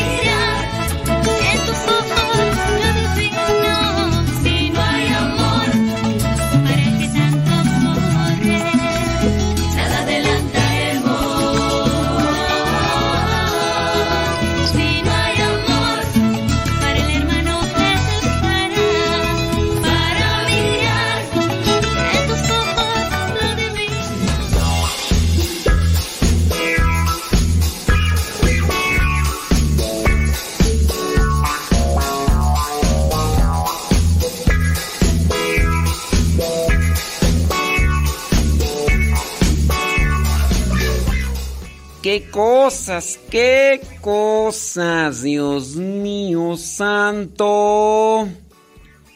Dice por acá, ¿qué dice tú? No, sí. Ah, sí es cierto. Sí, dice, dice por acá Ramona. Dice, en los ranchos, eso no se acostumbraba a hacer eso de las supersticiones y todo eso.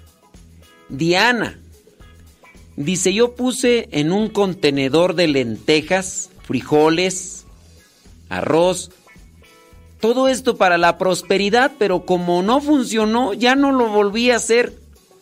Al igual que las velas del- para la prosperidad. Y lo hice porque lo miré en un programa de televisión. Bueno, pues uno empieza a mirar las cosas por ahí, ya cuando menos quieres, pues ya. Fíjate nada más. Ay, Dios mío. Aida. ¿Y usted qué hacía o qué? Dice... Ah, ahorita vamos a... ¿A poco? Dice por acá... Ah, sí es cierto. Sí, ese mero. Ese merengue estengues. Ese merengue estengues, Selva. Dice. dice Irma. Yo sí soy ignorante, dice, pero yo no he caído en, en superstición. Solo en los horóscopos. A ver. A ver, Irma. Los horóscopos también es superstición. Si tú me dices que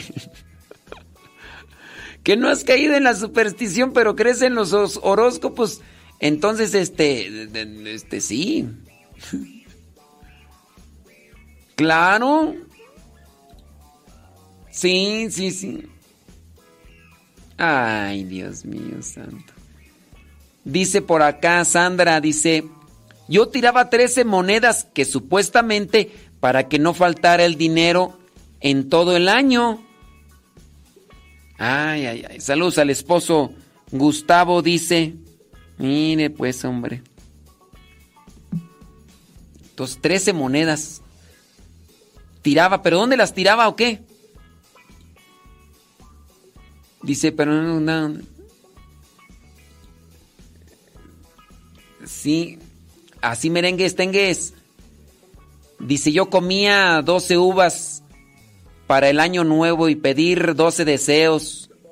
Y ahí estábamos, dice, aguantándonos porque a fuerza era de comerse y rápido antes de que se acabara el año.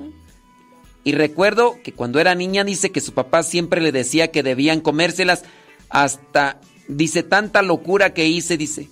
Si le contara, dice, no acá, dice, no, me estrenábamos ropa para todo el año. ¿A poco? No, pero Alicia, pues si estrenan ropa en el año nuevo, a veces también es por el regalo, ¿no? No diga mi nombre, por favor, está bien.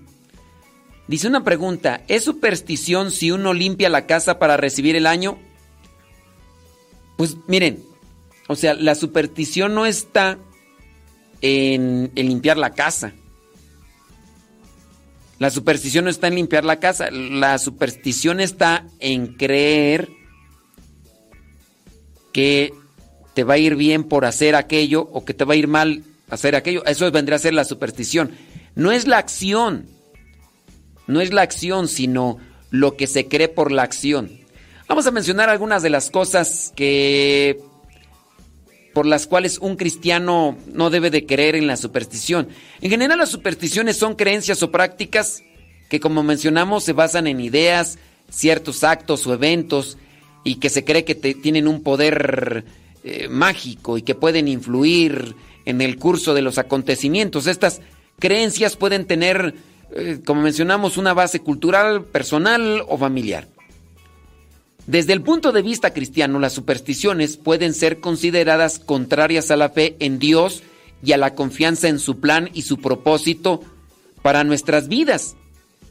La Biblia, la Sagrada Escritura, enseña que Dios es el único que tiene control y poder sobre todas las cosas y que no debemos confiar, en este caso, en la magia o en las fuerzas sobrenaturales para guiar nuestras vidas o protegernos de los peligros. En lugar de confiar en supersticiones, los cristianos debemos confiar en la guía y protección de Dios y en su palabra. Y en su palabra ciertamente no dirá, ponte esto para que te vaya bien. Ponte esto. Ustedes van a decir, ay, pero es que, ¿cómo hay algunas cosas ahí en la Biblia que se contradicen? No es el signo, sino la fe. Y aquí, primero, a Dios no lo podemos comparar con las cosas. A Dios no lo podemos comparar con los fetiches. No podemos decir Dios es lo mismo que, que la herradura. Dios es lo mismo que la pata de conejo. Dios es lo mismo. No, pues no podemos decir que Dios es lo mismo que eso. Su Hijo, nuestro Señor Jesucristo, nos lo demuestra. Él tiene poder para calmar las aguas. Él tiene poder para hacer que se levanten aquellos que ya están muertos. Debemos de confiar en Dios. Acuérdense que lo que vendría a ser la idolatría, la idolatría es tener a algo en nuestras vidas como lo principal por encima de Dios. A Dios se le pasa segundo plano, tercero, cuarto, quinto y se tiene a otras cosas. Y ahí dentro de la idolatría podría estar, por ejemplo, el dinero o la confianza que se le podría tener incluso a una cosa material, como podría ser la pata de conejo. Si en su caso Dios pide dentro de lo que es su plan salvífico, como se encuentra en el Antiguo Testamento, si Dios pide que hagamos algo con relación a, a un evento o un acontecimiento, pero nos lo está pidiendo Dios, no es algo que, que yo propuse o que yo haya agarrado de aquí o de allá, que es muy diferente. Es muy diferente. Por lo tanto, entonces, no es lo mismo de las cosas que yo propongo, de las cosas que, que me puede proponer Dios. Es que ¿quién te dijo que pusieras eso de las lentejas y los frijoles? No, pues me lo dijo mi comadre, ¿no? Pues es muy diferente. No, es que esto lo hemos hecho. Entonces, ahí estriba la gran diferencia. En el Antiguo Testamento está un momento en el que hay unas serpientes. ¿Quién envió esas serpientes? Dios. Dios las envió. Después la gente ya empieza y dice, ay, perdónanos, Señor, por andar ahí levantando falsos. Perdónanos por esto. Y dice Dios, muy bien, ahora, para que depositen su fe en mí, a ver, Moisés, vas a hacer una serpiente de bronce y la vas a colocar sobre un asta, ¿no? Y todo aquel que sea mordido por la serpiente, esas que andan ahí, mordelonas, que vayan y vean esa serpiente de bronce y ya no van a morir. Ok, pasaron esas serpientes y ya las personas ya no, ya no eran mordidas por esas serpientes. Y hubo alguien, incluso lo narra la misma Sagrada Escritura, que agarró la serpiente de bronce, la robó, la hurtó y se la llevó. Y por allá la escondió. Y por allá le estaban echando incienso y otras cosas más, porque se quedaron con las cosas materiales. Pero bien, aquí era una ordenanza de Dios que por medio de la fe, el que fuera mordido ya no moriría, porque estaban muriendo por la mordedura de la serpiente. Y aquí era una cuestión de fe. Pasaron las serpientes y alguien se quedó con las serpientes. Ahí es donde queda la superstición, creer en el objeto material, desplazar a Dios, ya no hacerle caso a Dios y entonces enfocarse en la cosa material. Algunas supersticiones entonces pueden ser consideradas idolatría, ya que pueden involucrar la adoración de ídolos o la confianza en estos ídolos en lugar de Dios. La, Biblia, como mencionamos, prohíbe la idolatría y enseña que debemos de adorar a Dios solamente. Aunque algunas supersticiones pueden ser parte de, de tradiciones culturales, los cristianos deben evitar tener supersticiones y en su lugar confiar en Dios y en su palabra para guiar a sus vidas y así salir adelante. De ahí que nosotros también debemos de reflexionar, analizar y cuestionarnos sobre esas tradiciones cristianas que están arraigadas en los ambientes. Hay tradiciones culturales que pudiera ser no incurran en la idolatría o la superstición, pero hay que conocerlas. Que vamos a hacer que estas, estos bailes, que vamos a hacer esto, que vamos a hacer lo otro. Chequenle, hay algunas tradiciones religiosas que están más apegadas a lo cultural que a lo religioso. Y la gente ahí se queda, se quedó ya más con, con el baile, se quedó ya más con la tronadera de cohetes, se quedó ya más con el arreglo de flores que con Dios.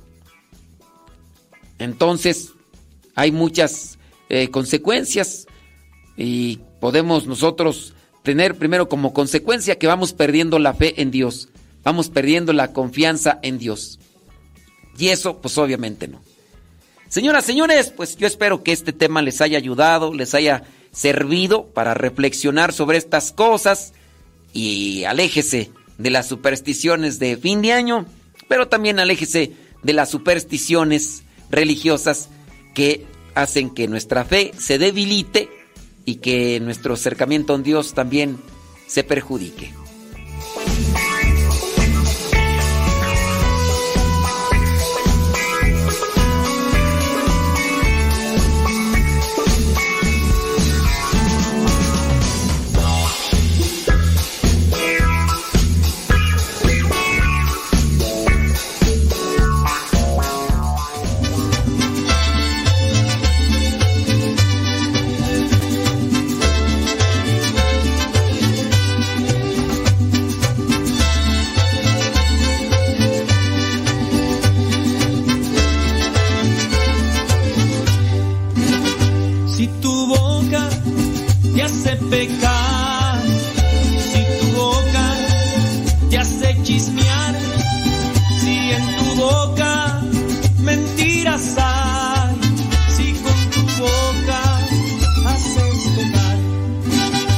Pídele a Jesús que te ayude, pídele a Jesús que te controle. Mari dice que ellos ponían dinero debajo de la almohada para que todo el año tuvieran dinero. Dice, nunca funciona. había veces que eso teníamos, que hab- había veces que no tenía ni para comer, dice Mari. Ay, Mari. No, qué bárbaro, qué bárbaro. Dice, desde que me enteré de que las supersticiones dan mala suerte, dejé de ser supersticioso. Es un chiste. Ay, Rubén, qué chistoso eres. Qué chistoso eres.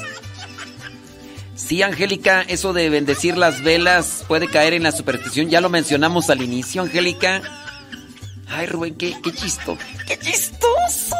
¡Qué chistoso! Si en tu boca mentiras hay,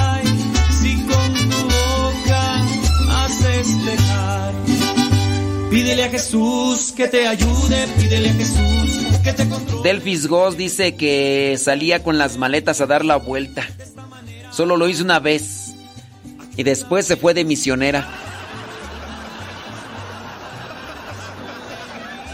Ay, Delphis Goss, qué chiste. ¡Ay, qué chistosa! Aida Ruiz, ¿no nos vas escuchando o qué? ¿Eh? Ándele.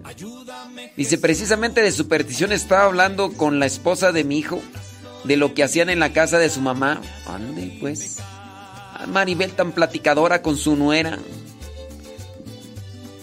Dice, yo antes para terminar el año ponía en cada esquina de la casa arroz y monedas con canela y lavaba toda la ropa, disque para tener todo limpio.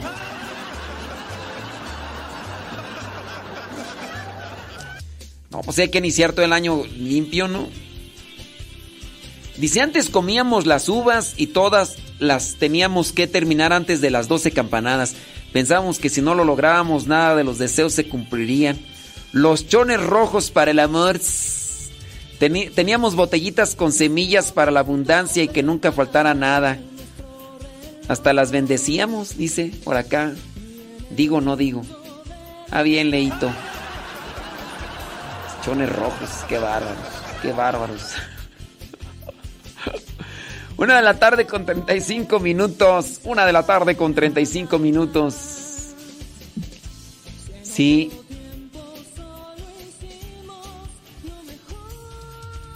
Sí, es cierto, Javier. Sí, es cierto. Son tantos años que reclaman juventud. Son tantos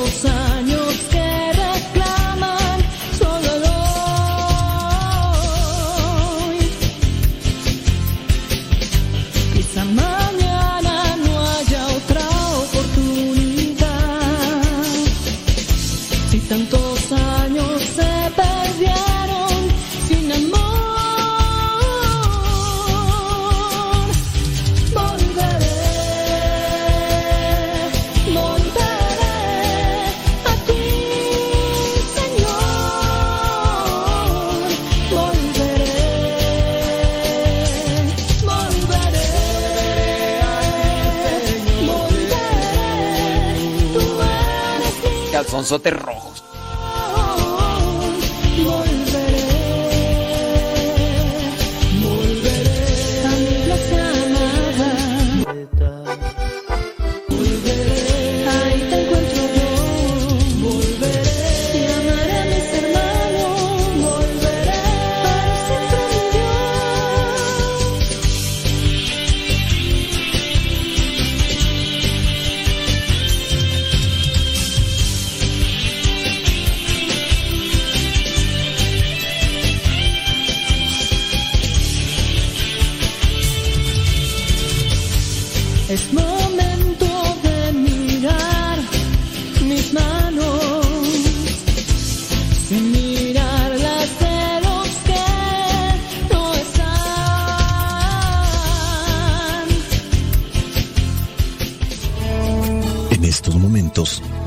a escuchar la palabra de Dios.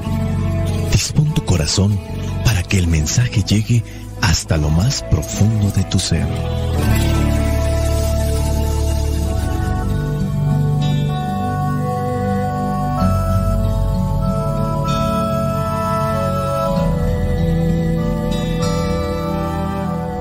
El día de hoy la iglesia tiene presente a los santos inocentes. No es un día para hacer bromas, no es un día para hacer chistes, no es un día para quererse burlar de los demás, es un día para tener presente aquellos que murieron mártires, aquellos niños que fueron masacrados a filo de espada por la orden de aquel que estaba lleno de odio y de envidia. Veamos pues el Evangelio que la Iglesia nos presenta para este día de los santos inocentes mártires. Es Mateo capítulo 2, versículos del 13 al 18. Dice así, cuando ya los sabios se habían ido, un ángel del Señor se le apareció en sueños a José y le dijo, levántate, toma al niño y a su madre y huye a Egipto. Quédate allí hasta que yo te avise, porque Herodes va a buscar al niño para matarlo. José se levantó, tomó al niño y a su madre y salió con ellos de noche, camino de Egipto, donde estuvieron hasta que murió Herodes. Esto sucedió para que se cumpliera lo que el Señor había dicho por medio del profeta. De Egipto llamé a mi hijo. Al darse cuenta Herodes de que aquellos sabios lo habían engañado, se llenó de ira y mandó matar a todos los niños de dos años para abajo que vivían en Belén y sus alrededores, de acuerdo con el tiempo que le habían dicho los sabios. Así se cumplió lo escrito por el profeta Jeremías. Se oyó una voz en Ramá, llantos y grandes lamentos. Era Raquel que lloraba por sus hijos y no quería ser consolada, porque ya estaban muertos. Palabra de Dios, te alabamos Señor. Escuchar tu palabra es de fe Señor. Meditar tu palabra es captar tu mensaje de amor proclamar tu palabra, Señor, es estar embebido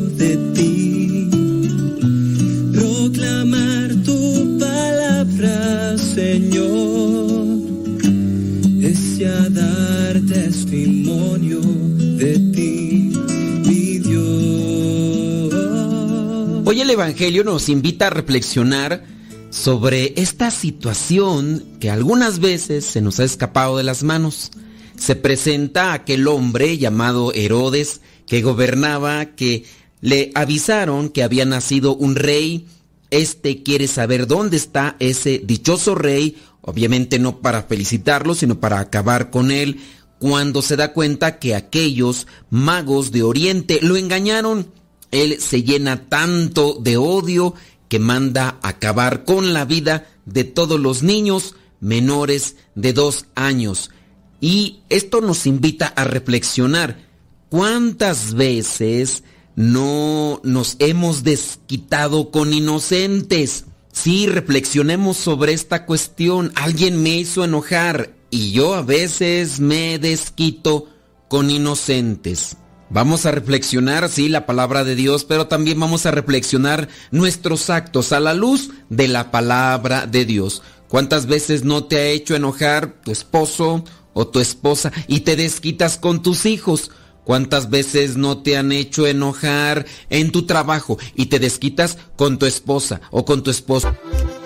o con tus hermanos o con tus sobrinos. ¿Cuántas veces no te hacen enojar en el tráfico? Te enciendes en cólera y a cualquier persona o incluso algunas mascotas vienen a pagar los platos rotos como dicen allá en mi rancho. Llegaste enojado, se te acercó el perrito, la mascota, el gato y le das una patada y cállate, no me estés haciendo esto.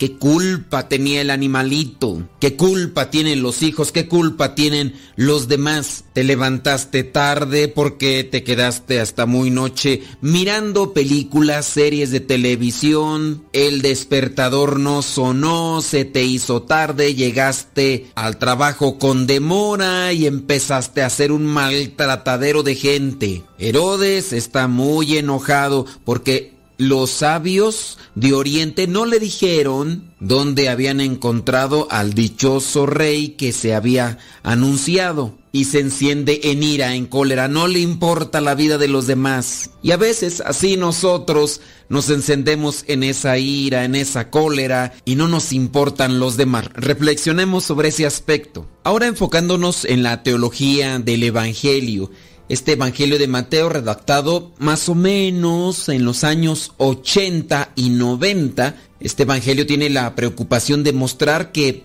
en Jesús se realizan las profecías. Por eso es que encontramos en muchos pasajes dentro del Evangelio de Mateo esta referencia. Esto sucedió para que se cumpliera lo que habían dicho los profetas o lo que dice la escritura. Otras veces ya se lo hemos comentado, pero lo volvemos a decir. El Evangelio de Mateo está enfocado, está destinado a lo que son las comunidades de judíos convertidos al cristianismo que vivían en crisis profunda de fe y también de identidad. Después de la destrucción de Jerusalén en el año 70, los fariseos eran el único grupo superviviente del judaísmo. En los años 80, cuando empezaron a reorganizarse, creció la oposición entre judíos fariseos y judíos cristianos, aquellos que ya habían aceptado el mensaje de Cristo. Estos judíos cristianos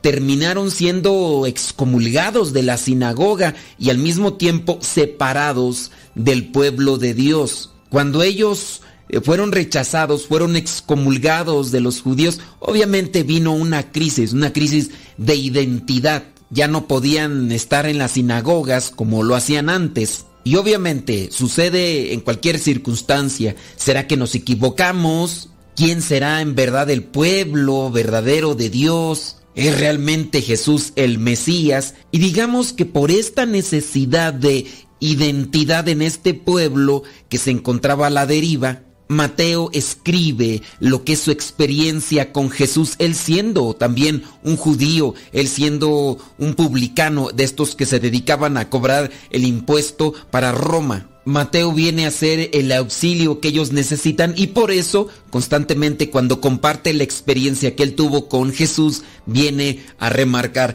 y esto sucedió para que se cumpliera lo dicho en las escrituras. No se angustien, no se dejen llevar por el temor, por el miedo. Ustedes están dentro del pueblo de Dios. Es el nuevo pueblo de Dios. Jesús es el Mesías. Por esto, esto y esto, las características o situaciones de su vida son enlazadas con lo ya anunciado por los antiguos, por los profetas. En el versículo 13 del Evangelio del día de hoy dice que cuando ya los sabios se habían ido, después de que llegaron a adorarlo y le ofrecieron aquellos obsequios que ellos llevaban, un ángel del Señor se le apareció en sueños a José y le dijo, levántate, toma al niño y a su madre y huyan a Egipto. Y allí se van a quedar hasta que yo te avise, porque Herodes va a buscar al niño para matarlo. Dios tiene muchas maneras de manifestarse, no hay que esperar solamente que se nos aparezca como a José en sueños y esto que ya lo hemos dicho antes y que tiene que repetirse porque hay personas que a lo mejor a veces no captan esto, se quedan con otras cosas. Tengamos cuidado con esto de los sueños. Dios cuando se manifiesta a través de un sueño es claro. Él no anda con medias tintas, no anda ahí con cosas medio escondidas. Dios se manifiesta a José por medio de este ángel en el sueño, pero le dice claramente qué es lo que quiere de él e incluso le dice, ¿sabes qué? Te quedas allá en Egipto y llegará el momento en el que yo te avise, ahora sí, ya regrésate de Egipto y se regresará y vivirá en Nazaret. Dios es claro cuando nos habla. Si es que nos habla en sueños, no nos va a dejar con la duda, ni nos va a dejar ahí con la incertidumbre de, pues ahí a ver, atínale si puedes y a ver si, si sabes qué es lo que te quise decir. Dios habla claro. Tengamos cuidado con aquellos que se dedican a la supuesta interpretación de los sueños, que se pueden interpretar los sueños, claro, se pueden interpretar los sueños. Los sueños son el reflejo del subconsciente y en muchos de los casos son solamente cosas que se reflejan de la realidad. Pero no es que se interpreten por una cosa que te quiere decir Dios, en su caso, y que tú no sepas qué es lo que te está diciendo Dios. A veces estamos llenos de estrés, estamos llenos de temores y se refleja en los sueños con aquellas cosas a las que les tenemos fobia. O de repente sentimos que nos caemos de un lugar alto y estamos a punto de azotar. Y por ese lado se pueden interpretar los sueños. ¿Por qué soñaste a este familiar? Algo dijo. O a lo mejor escuchaste el nombre de ese familiar y te preocupaste y se quedó ahí la preocupación y en el sueño se reflejó. Por ese lado, digamos que sí se pueden interpretar los sueños, pero no en el sentido de Dios te quiso decir algo o va a suceder esto en el futuro y tú tienes que prepararte. No tanto así. De repente hay intuiciones y ciertas personas dicen, soñé que pasaba esto, soñé que sucedía esto, y hay veces que sí sucede y no es tanto el sueño como una clarividencia del futuro, sino se intuye. Algo que sucede también en la realidad, veo que están las nubes, que intuyo que a lo mejor va a llover, no todas las veces llueve cosas de la realidad que se llegan también a asimilar en el sueño, en el inconsciente y, y, se intuyen a través de imágenes o de la imaginación que se proyecta en el sueño. Pero dejemos eso a un lado, yo solamente les hago esta nota aclaratoria. Tengan cuidado con los estafadores de los que se dicen intérpretes de los sueños. Si Dios te habla en un sueño, te va a hablar claro como le habló a José no te va a dejar ahí con la duda. Dios te habla claro, como nos está hablando claro a través de este Evangelio. Muchas veces nosotros no queremos entender el mensaje. José fue obediente con este mensaje que recibió de parte de Dios. Cuestionamiento. ¿Cuántas veces he obedecido yo a Dios con los mensajes que Él me da, con las indicaciones o señalamientos que Él me da? Dice el versículo 16 que al darse cuenta Herodes de que aquellos sabios lo habían engañado, se llenó de ira y mandó matar a todos los niños de dos años para abajo. Pregunta y cuestionamiento para nosotros. ¿Cuántas veces nos hemos dejado llevar por la ira durante este año? ¿Y cuántas veces hemos cometido torpezas por no saber controlar el enojo, cuántas veces hemos ofendido, lastimado, herido a los demás con nuestras palabras, por el enojo que nos domina o nos controla. ¿Será que también a veces yo tengo esos arranques, esos arrebatos como lo tuvo Herodes? A lo mejor no hacer lo mismo que hizo Herodes, si no, pues vamos estar en la cárcel. Pero a lo mejor sí lastimamos la inocencia de los demás. Soy el padre Modesto Lule de los misioneros servidores de la palabra. La bendición de Dios Todopoderoso, Padre, Hijo y Espíritu Santo, descienda sobre cada uno de ustedes y les acompañe siempre. Vayamos a vivir la palabra. Lámpara tu palabra para mis pasos, luz en mi sendero. Lámpara tu palabra para mis pasos, luz en mi sendero. Luz, tu palabra es la luz.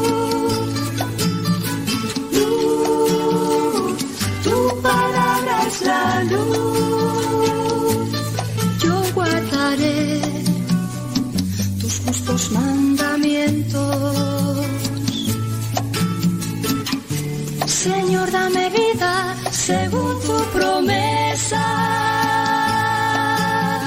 Lámpara es tu palabra para mis paso, es esta que surge cual aurora, como la Hay veces que se dice que los santos son milagrosos. Sabemos que los santos por sí mismos no hacen milagros. Tampoco la Virgen sabemos que por sí no hace milagros. A veces la forma gramatical como utilizamos las cosas necesita una explicación más a fondo cuando no tenemos una comprensión detallada de, de los conceptos. Se dice, es que la Virgen es bien milagrosa. Si se entiende en manera literal que la Virgen hace milagros, pues no es correcto. Si se quiere dar a entender con la expresión de la Virgen intercede para que se haga milagros, entonces una forma de acotamiento, porque también es válida dentro de la gramática, podría ser usada así. Es que este santo es bien milagroso, por decir que intercede. Aquí la cuestión está en con quién te relacionas y con quién presentas este tipo de premisas o estructuras gramaticales que necesitan una explicación. O puede dar a entender que tienes un conocimiento vasto y que puedes hacer uso de ello sin provocar confusión, o en su caso, que al no tener conocimiento se necesita mucha aclaración y explicación para no confundir a las personas. Una de las cosas aquí que tenemos presente dentro de la gramática española o gramática castellana es el hecho de tener en el uso del vocabulario muchas formas de expresarse. Por ejemplo, sabemos que dentro del cristianismo no es correcto adorar más que a Dios.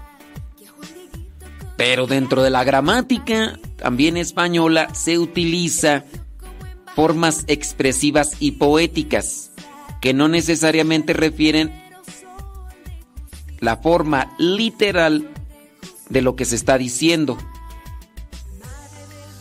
Madre querida, madre adorada, utilizándose el recurso poético, utilizándose esta forma de expresión de afabilidad, de cariño, de acercamiento, también es válido el recurso literario. Pero si dentro de la misma estructura existe alguien que se apega más al... No, yo no quiero que le den ese sentido poético de venerable, de querida, y no quiero que se utilice la palabra adorada, porque eso para mí es idolatría.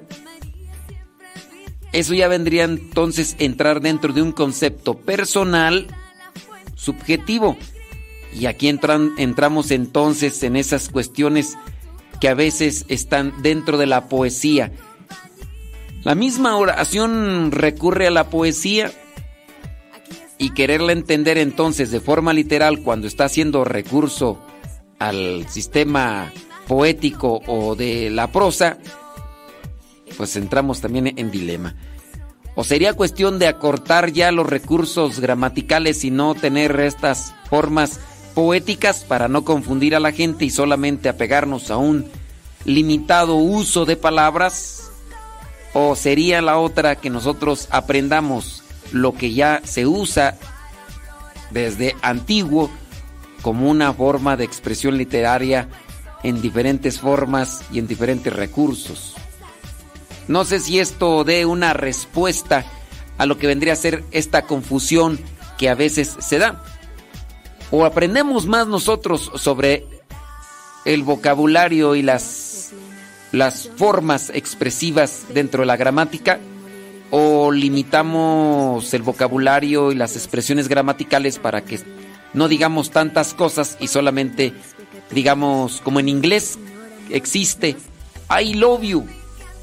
Y el decir I love you en español puede traducirse en diferentes maneras, formas, dependiendo también la intencionalidad de cada una de las expresiones. Te quiero, te amo, te aprecio, te valoro, te, te adoro, adoro, nada, y, y así otras más.